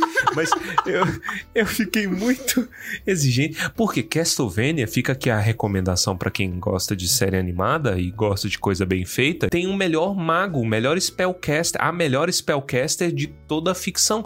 Porque a, a, a Saifa, né, que é a, a personagem lá, é ideia atrás de ideia atrás de ideia. Ela faz um- uns negócios que eu não sei nem descrever, mas e ela só usa o quê? Água, fogo e eventualmente choque e vai misturando. Aqui não tem isso, é só pistola, pistola e pá, pá, pá, pá. Enfim, é- e ninguém decide o que, que o Expe- É. Expelliarmus faz, eu não sei até hoje. Esse é um problema. É um desarme, né? Não é Mas desarme. aí tem hora que só voa assim a Desarme. varinha, tem hora é nocauteada. É. Eles mistura com o estuporar lá e. Gente, agora sabe uma coisa que vocês estão falando de arma que eu tô lembrando? Eu não sei se isso confirmaram ou não, mas aparentemente a forma com que os bruxos americanos seguram as varinhas no Animais Fantásticos é mais como se eles estivessem empunhando uma arma do que uma varinha propriamente dita, como no caso dos britânicos. E se isso realmente. Eu não sei se isso foi alguém que interpretou, mas se foi isso, eu acho que ia ser uma crítica social. Isso é a cara deles. É a cara deles Muito fazer bom. isso, mas os idiotas já estão fazendo isso já tem tempo. Todas as varinhas são armas. Não faz nada, não faz nada. Sabe por quê? Eu, eu queria ver, olha, mais uma referência bacana aí pra quem quer um detox e agora um detox em forma de jogo. Um dos jogos mais bacaninhas assim de magia que eu já joguei é o Mágica, né? E é Mágica é C K-A. E É ele é difícil. difícil porque você tem que pensar rápido e você tem que misturar elementos, né? Aí, sei lá, você mistura pedra, pedra, escudo, fogo, não sei o que, não sei o que, e solta uma magia. Mas o que acontece? Enquanto o Pedro tá soltando a, a, a- a magia de fogo, eu já tô pensando na terceira, entendeu? E aí é o Pedro me xingando, falando assim, caralho, não sei o que. Porque é isso, você tem que ficar pensando nessas coisas. E o- os filmes, em particular, eles não traduzem essa parada de você estar pensando na frente, né? É só guns, e aí você não, não tem essa dificuldade. Mas enfim, estou me achando demais. Sabe, o- a cena do Ordem da Fênix vai contra isso que você tá falando, né? A luta no final. Porque eles, tira, eles fizeram uma luta muito mais divertida do que se os dois É a lá, única. piu, piu, piu, piu. Será que não tem a ver com o fato de que são estudantes? Uhum. Talvez. se você for passar pano pra ele, passar a pano. gente aceita. Porque não é intencional, eu te garanto que não é intencional. Mas eu vejo uma diferença dos duelos, feitiços, enfim, do Harry Potter e do filme dos bichos. O do filme dos bichos parece uma coisa mais orgânica, mas eu puxo uma coisa aqui, outra aqui, outra aqui, enquanto que no, no Harry Potter é tudo muito mais quadradinho, eles ainda têm que falar o feitiço, né? Nesse filme, acho que é a primeira vez que eles Não. fazem feitiço não No verbal. Harry Potter faz também, e eles não explicam. É uma crítica. Não, Eles não explicam, É, ele eles não só explica. Meu No, no... Eles só não falam. Outra coisa que me incomoda no filme é que assim, todo o plot do, do Draco, quando você vê no livro, fica muito óbvio que é um castigo ao Lucius. E no filme tá uma coisa assim, meio jogada e a- eu, eu acho que assim, o amor das fãs pelo Draco meio que surge aí. Porque eles, colo eles colocam o, o Draco muito mais vulnerável. Do, do tipo assim, o- vo- você vê muito mais fisicamente ele sofrendo com o que ele tem que fazer do que se entendendo o que ele tem que fazer. Então eu acho que essa paixão meio louca surge daí. Não só acho que surge aí como o fenômeno Draco in Leather Pants. Também surge por causa desse filme. Não, você tá de sacanagem que é outro Draco Wives. É Draco Girlfriend agora. Não, você tá, Draco tá de sacanagem, velho. Só que ele não morreu, né? Draco, Draco Girlfriend. Você tá de sacanagem. Não, me poupa, velho. É tão pior quanto. que- Vocês vão classificar se é, se é melhor ou pior do que a- as esposas do Snape. Esse fenômeno, que é Draco em calças de couro. Harry Potter não é de Jesus, não. Eu acho que o, o- Draco sempre teve, assim, fãs, até porque o, o- Tom Felton é um menino bonito, ele é carismático, enfim, né? Mas o, o personagem do Draco é, sempre foi babaquinha. Só que nesse filme, ele entra né, nessa coisa da vulnerabilidade, aí muita gente fica ali com o coração balançadinho. E mais ou menos nessa época, surgiu uma fanfic famosona famosa do nível, foi publicada depois como ficção original e é uma, uma obra que é muito famosa, adaptada pela Netflix, inclusive. Shadowhunters. Deus? É uma fanfic do Draco Mal. Era uma fanfic do Draco, era uma trilogia, que era Draco Dormiens, Draco Veritas, eu não sei qual era a última, eu sei que é a trilogia do Draco em latim, e ele era o protagonista nessa, nessa trilogia, e em algum momento ele usava calças de couro. E aí surgiu o Draco em calças de couro, porque vocês têm que entender, gente, que ele não é ruim.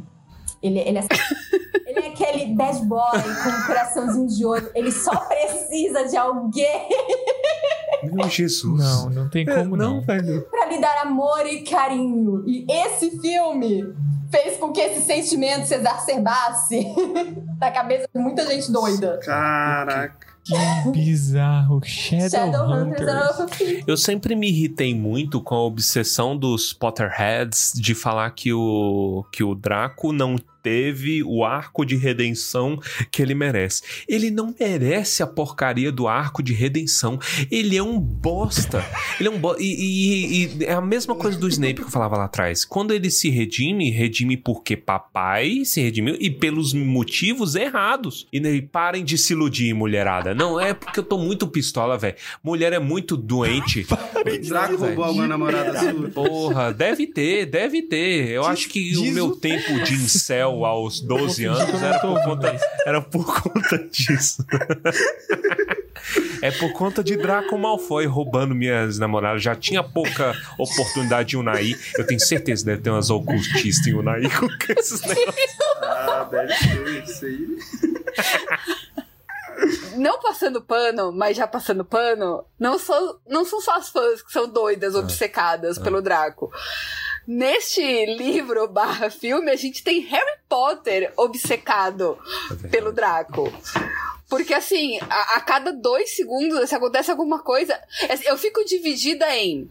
Ele é a Lindsay Lohan em Meninas Malvadas, na, naquele meme de passava 80% do meu tempo falando de Draco Malfoy.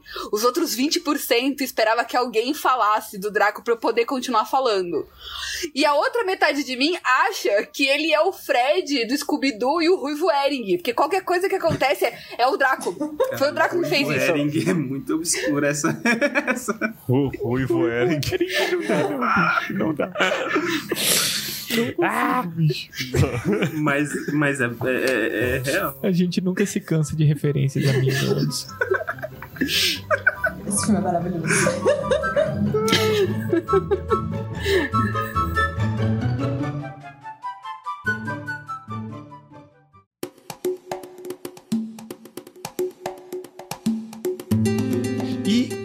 Isso, então, encerramos aqui mais um episódio de Sociologia no Mundo Bruxo, onde a gente estuda os vários eventos aí envolvendo relacionamentos e pessoas.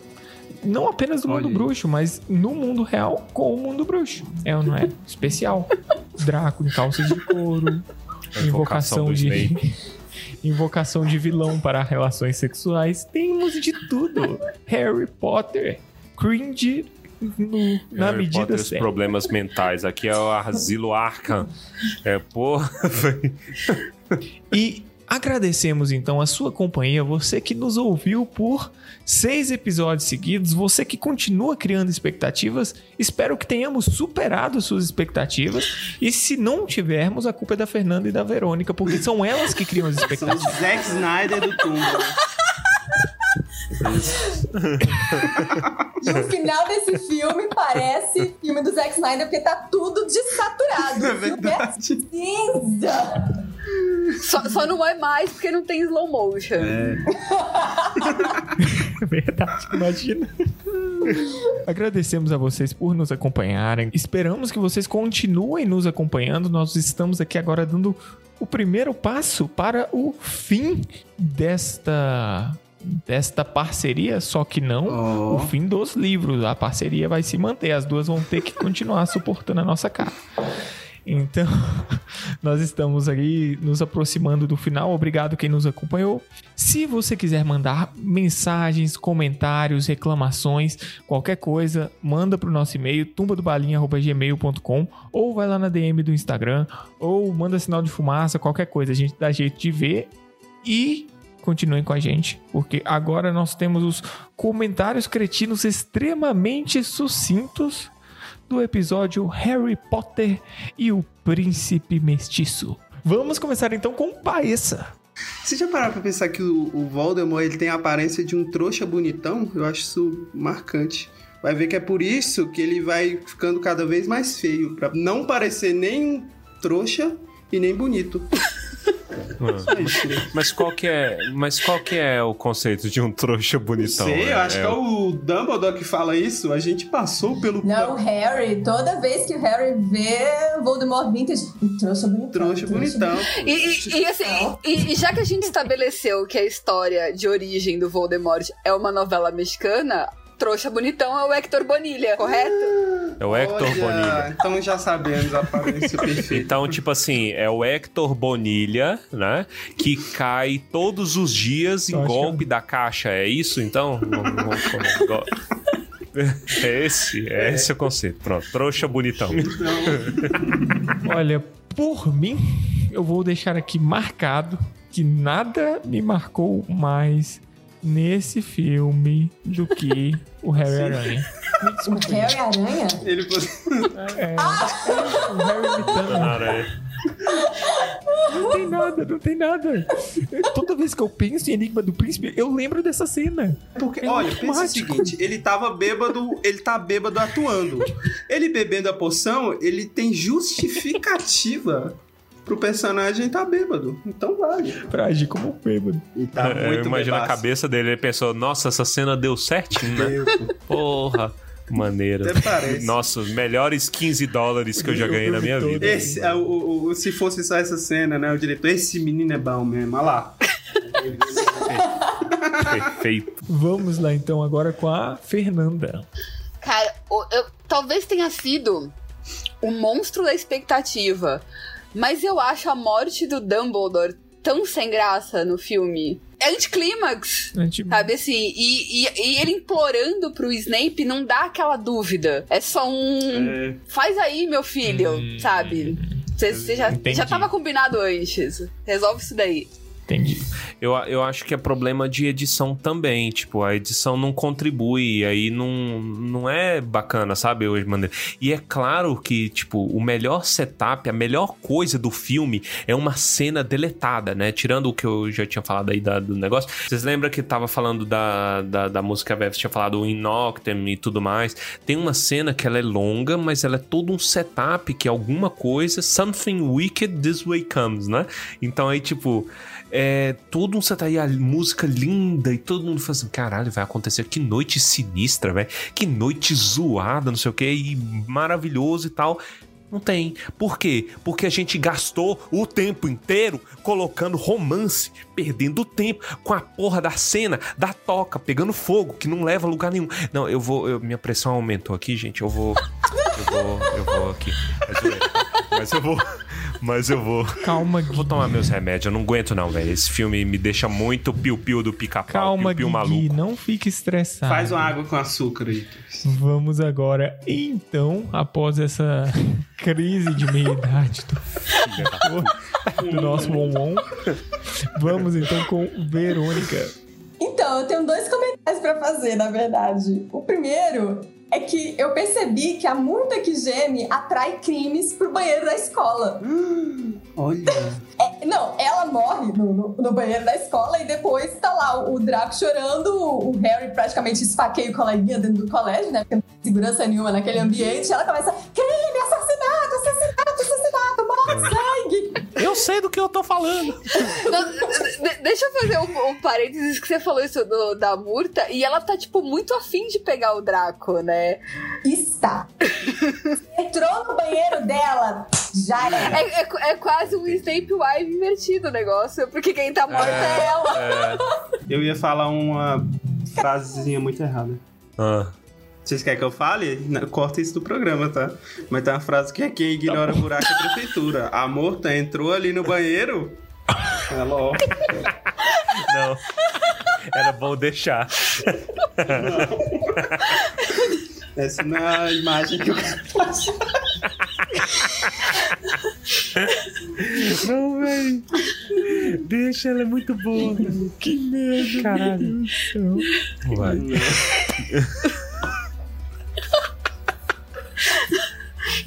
Vanessa, é assim que você quer arranjar um emprego? Oi? Ah, eu tô procurando emprego? Não, porque assim, eu, eu ia te dar um consolo, porque por pior que tivesse sido assim sua entrevista de emprego em algum momento da sua vida, ela nunca ia ser tão ruim quanto a do Voldemort. Porque ele chega pro Dumbledore. Se você não quiser me dar um emprego, o Dumbledore vira. Claro que eu não quero. É isso? Claro que eu não, isso é isso, claro que eu não quero te dar um emprego. Ok. Imagina você. eu- Irmão, se olha no espelho. Se olha no espelho. Você, você arrancou um naco do seu nariz. Ele já tá com o olho vermelho. Ele já tá assim, irmão, não, vamos falar sem entorpecente aqui. Começa a conver- conversa sem entorpecente. E vamos lá, então. Torres, o que você tem pra gente? Eu tô triste porque eu vou pedir pro Milton um adicional de insalubridade. Porque, olha, a gente já teve que assistir o, o Senhor dos Anéis Soviético, aí veio essa bosta desse filme. E aí eu estou Tá informado sobre coisas nível. que eu não gostaria de ser informado, que é esposas, cultos satânicos de personagens de Harry Potter, né? Então, ou seja, a estrada de merda está pavimentada para Crepúsculo. A gente acabou de dar aí o, o pretexto e eu não gosto disso. E é Eu só gosto. esse que é o meu Eu reclamo. Não tenho nada pra falar desse, desse filme, não. Isso Ai, e o. e Deus, o- criando expectativas pro episódio de Crepúsculo. Isso é um erro tão grande. Não. De- é. Nossa, depois desse. Depois desse, de- desse. desses comentários cretinos, eu tô me sentindo igual o Voldemort, que ele fala que a primeira vez que ele conversou com o Dumbledore, Dumbledore ele revelou coisa demais. Então das próximas vezes ele evita de falar. Eu vou evitar agora de falar. Vai evitar se expor.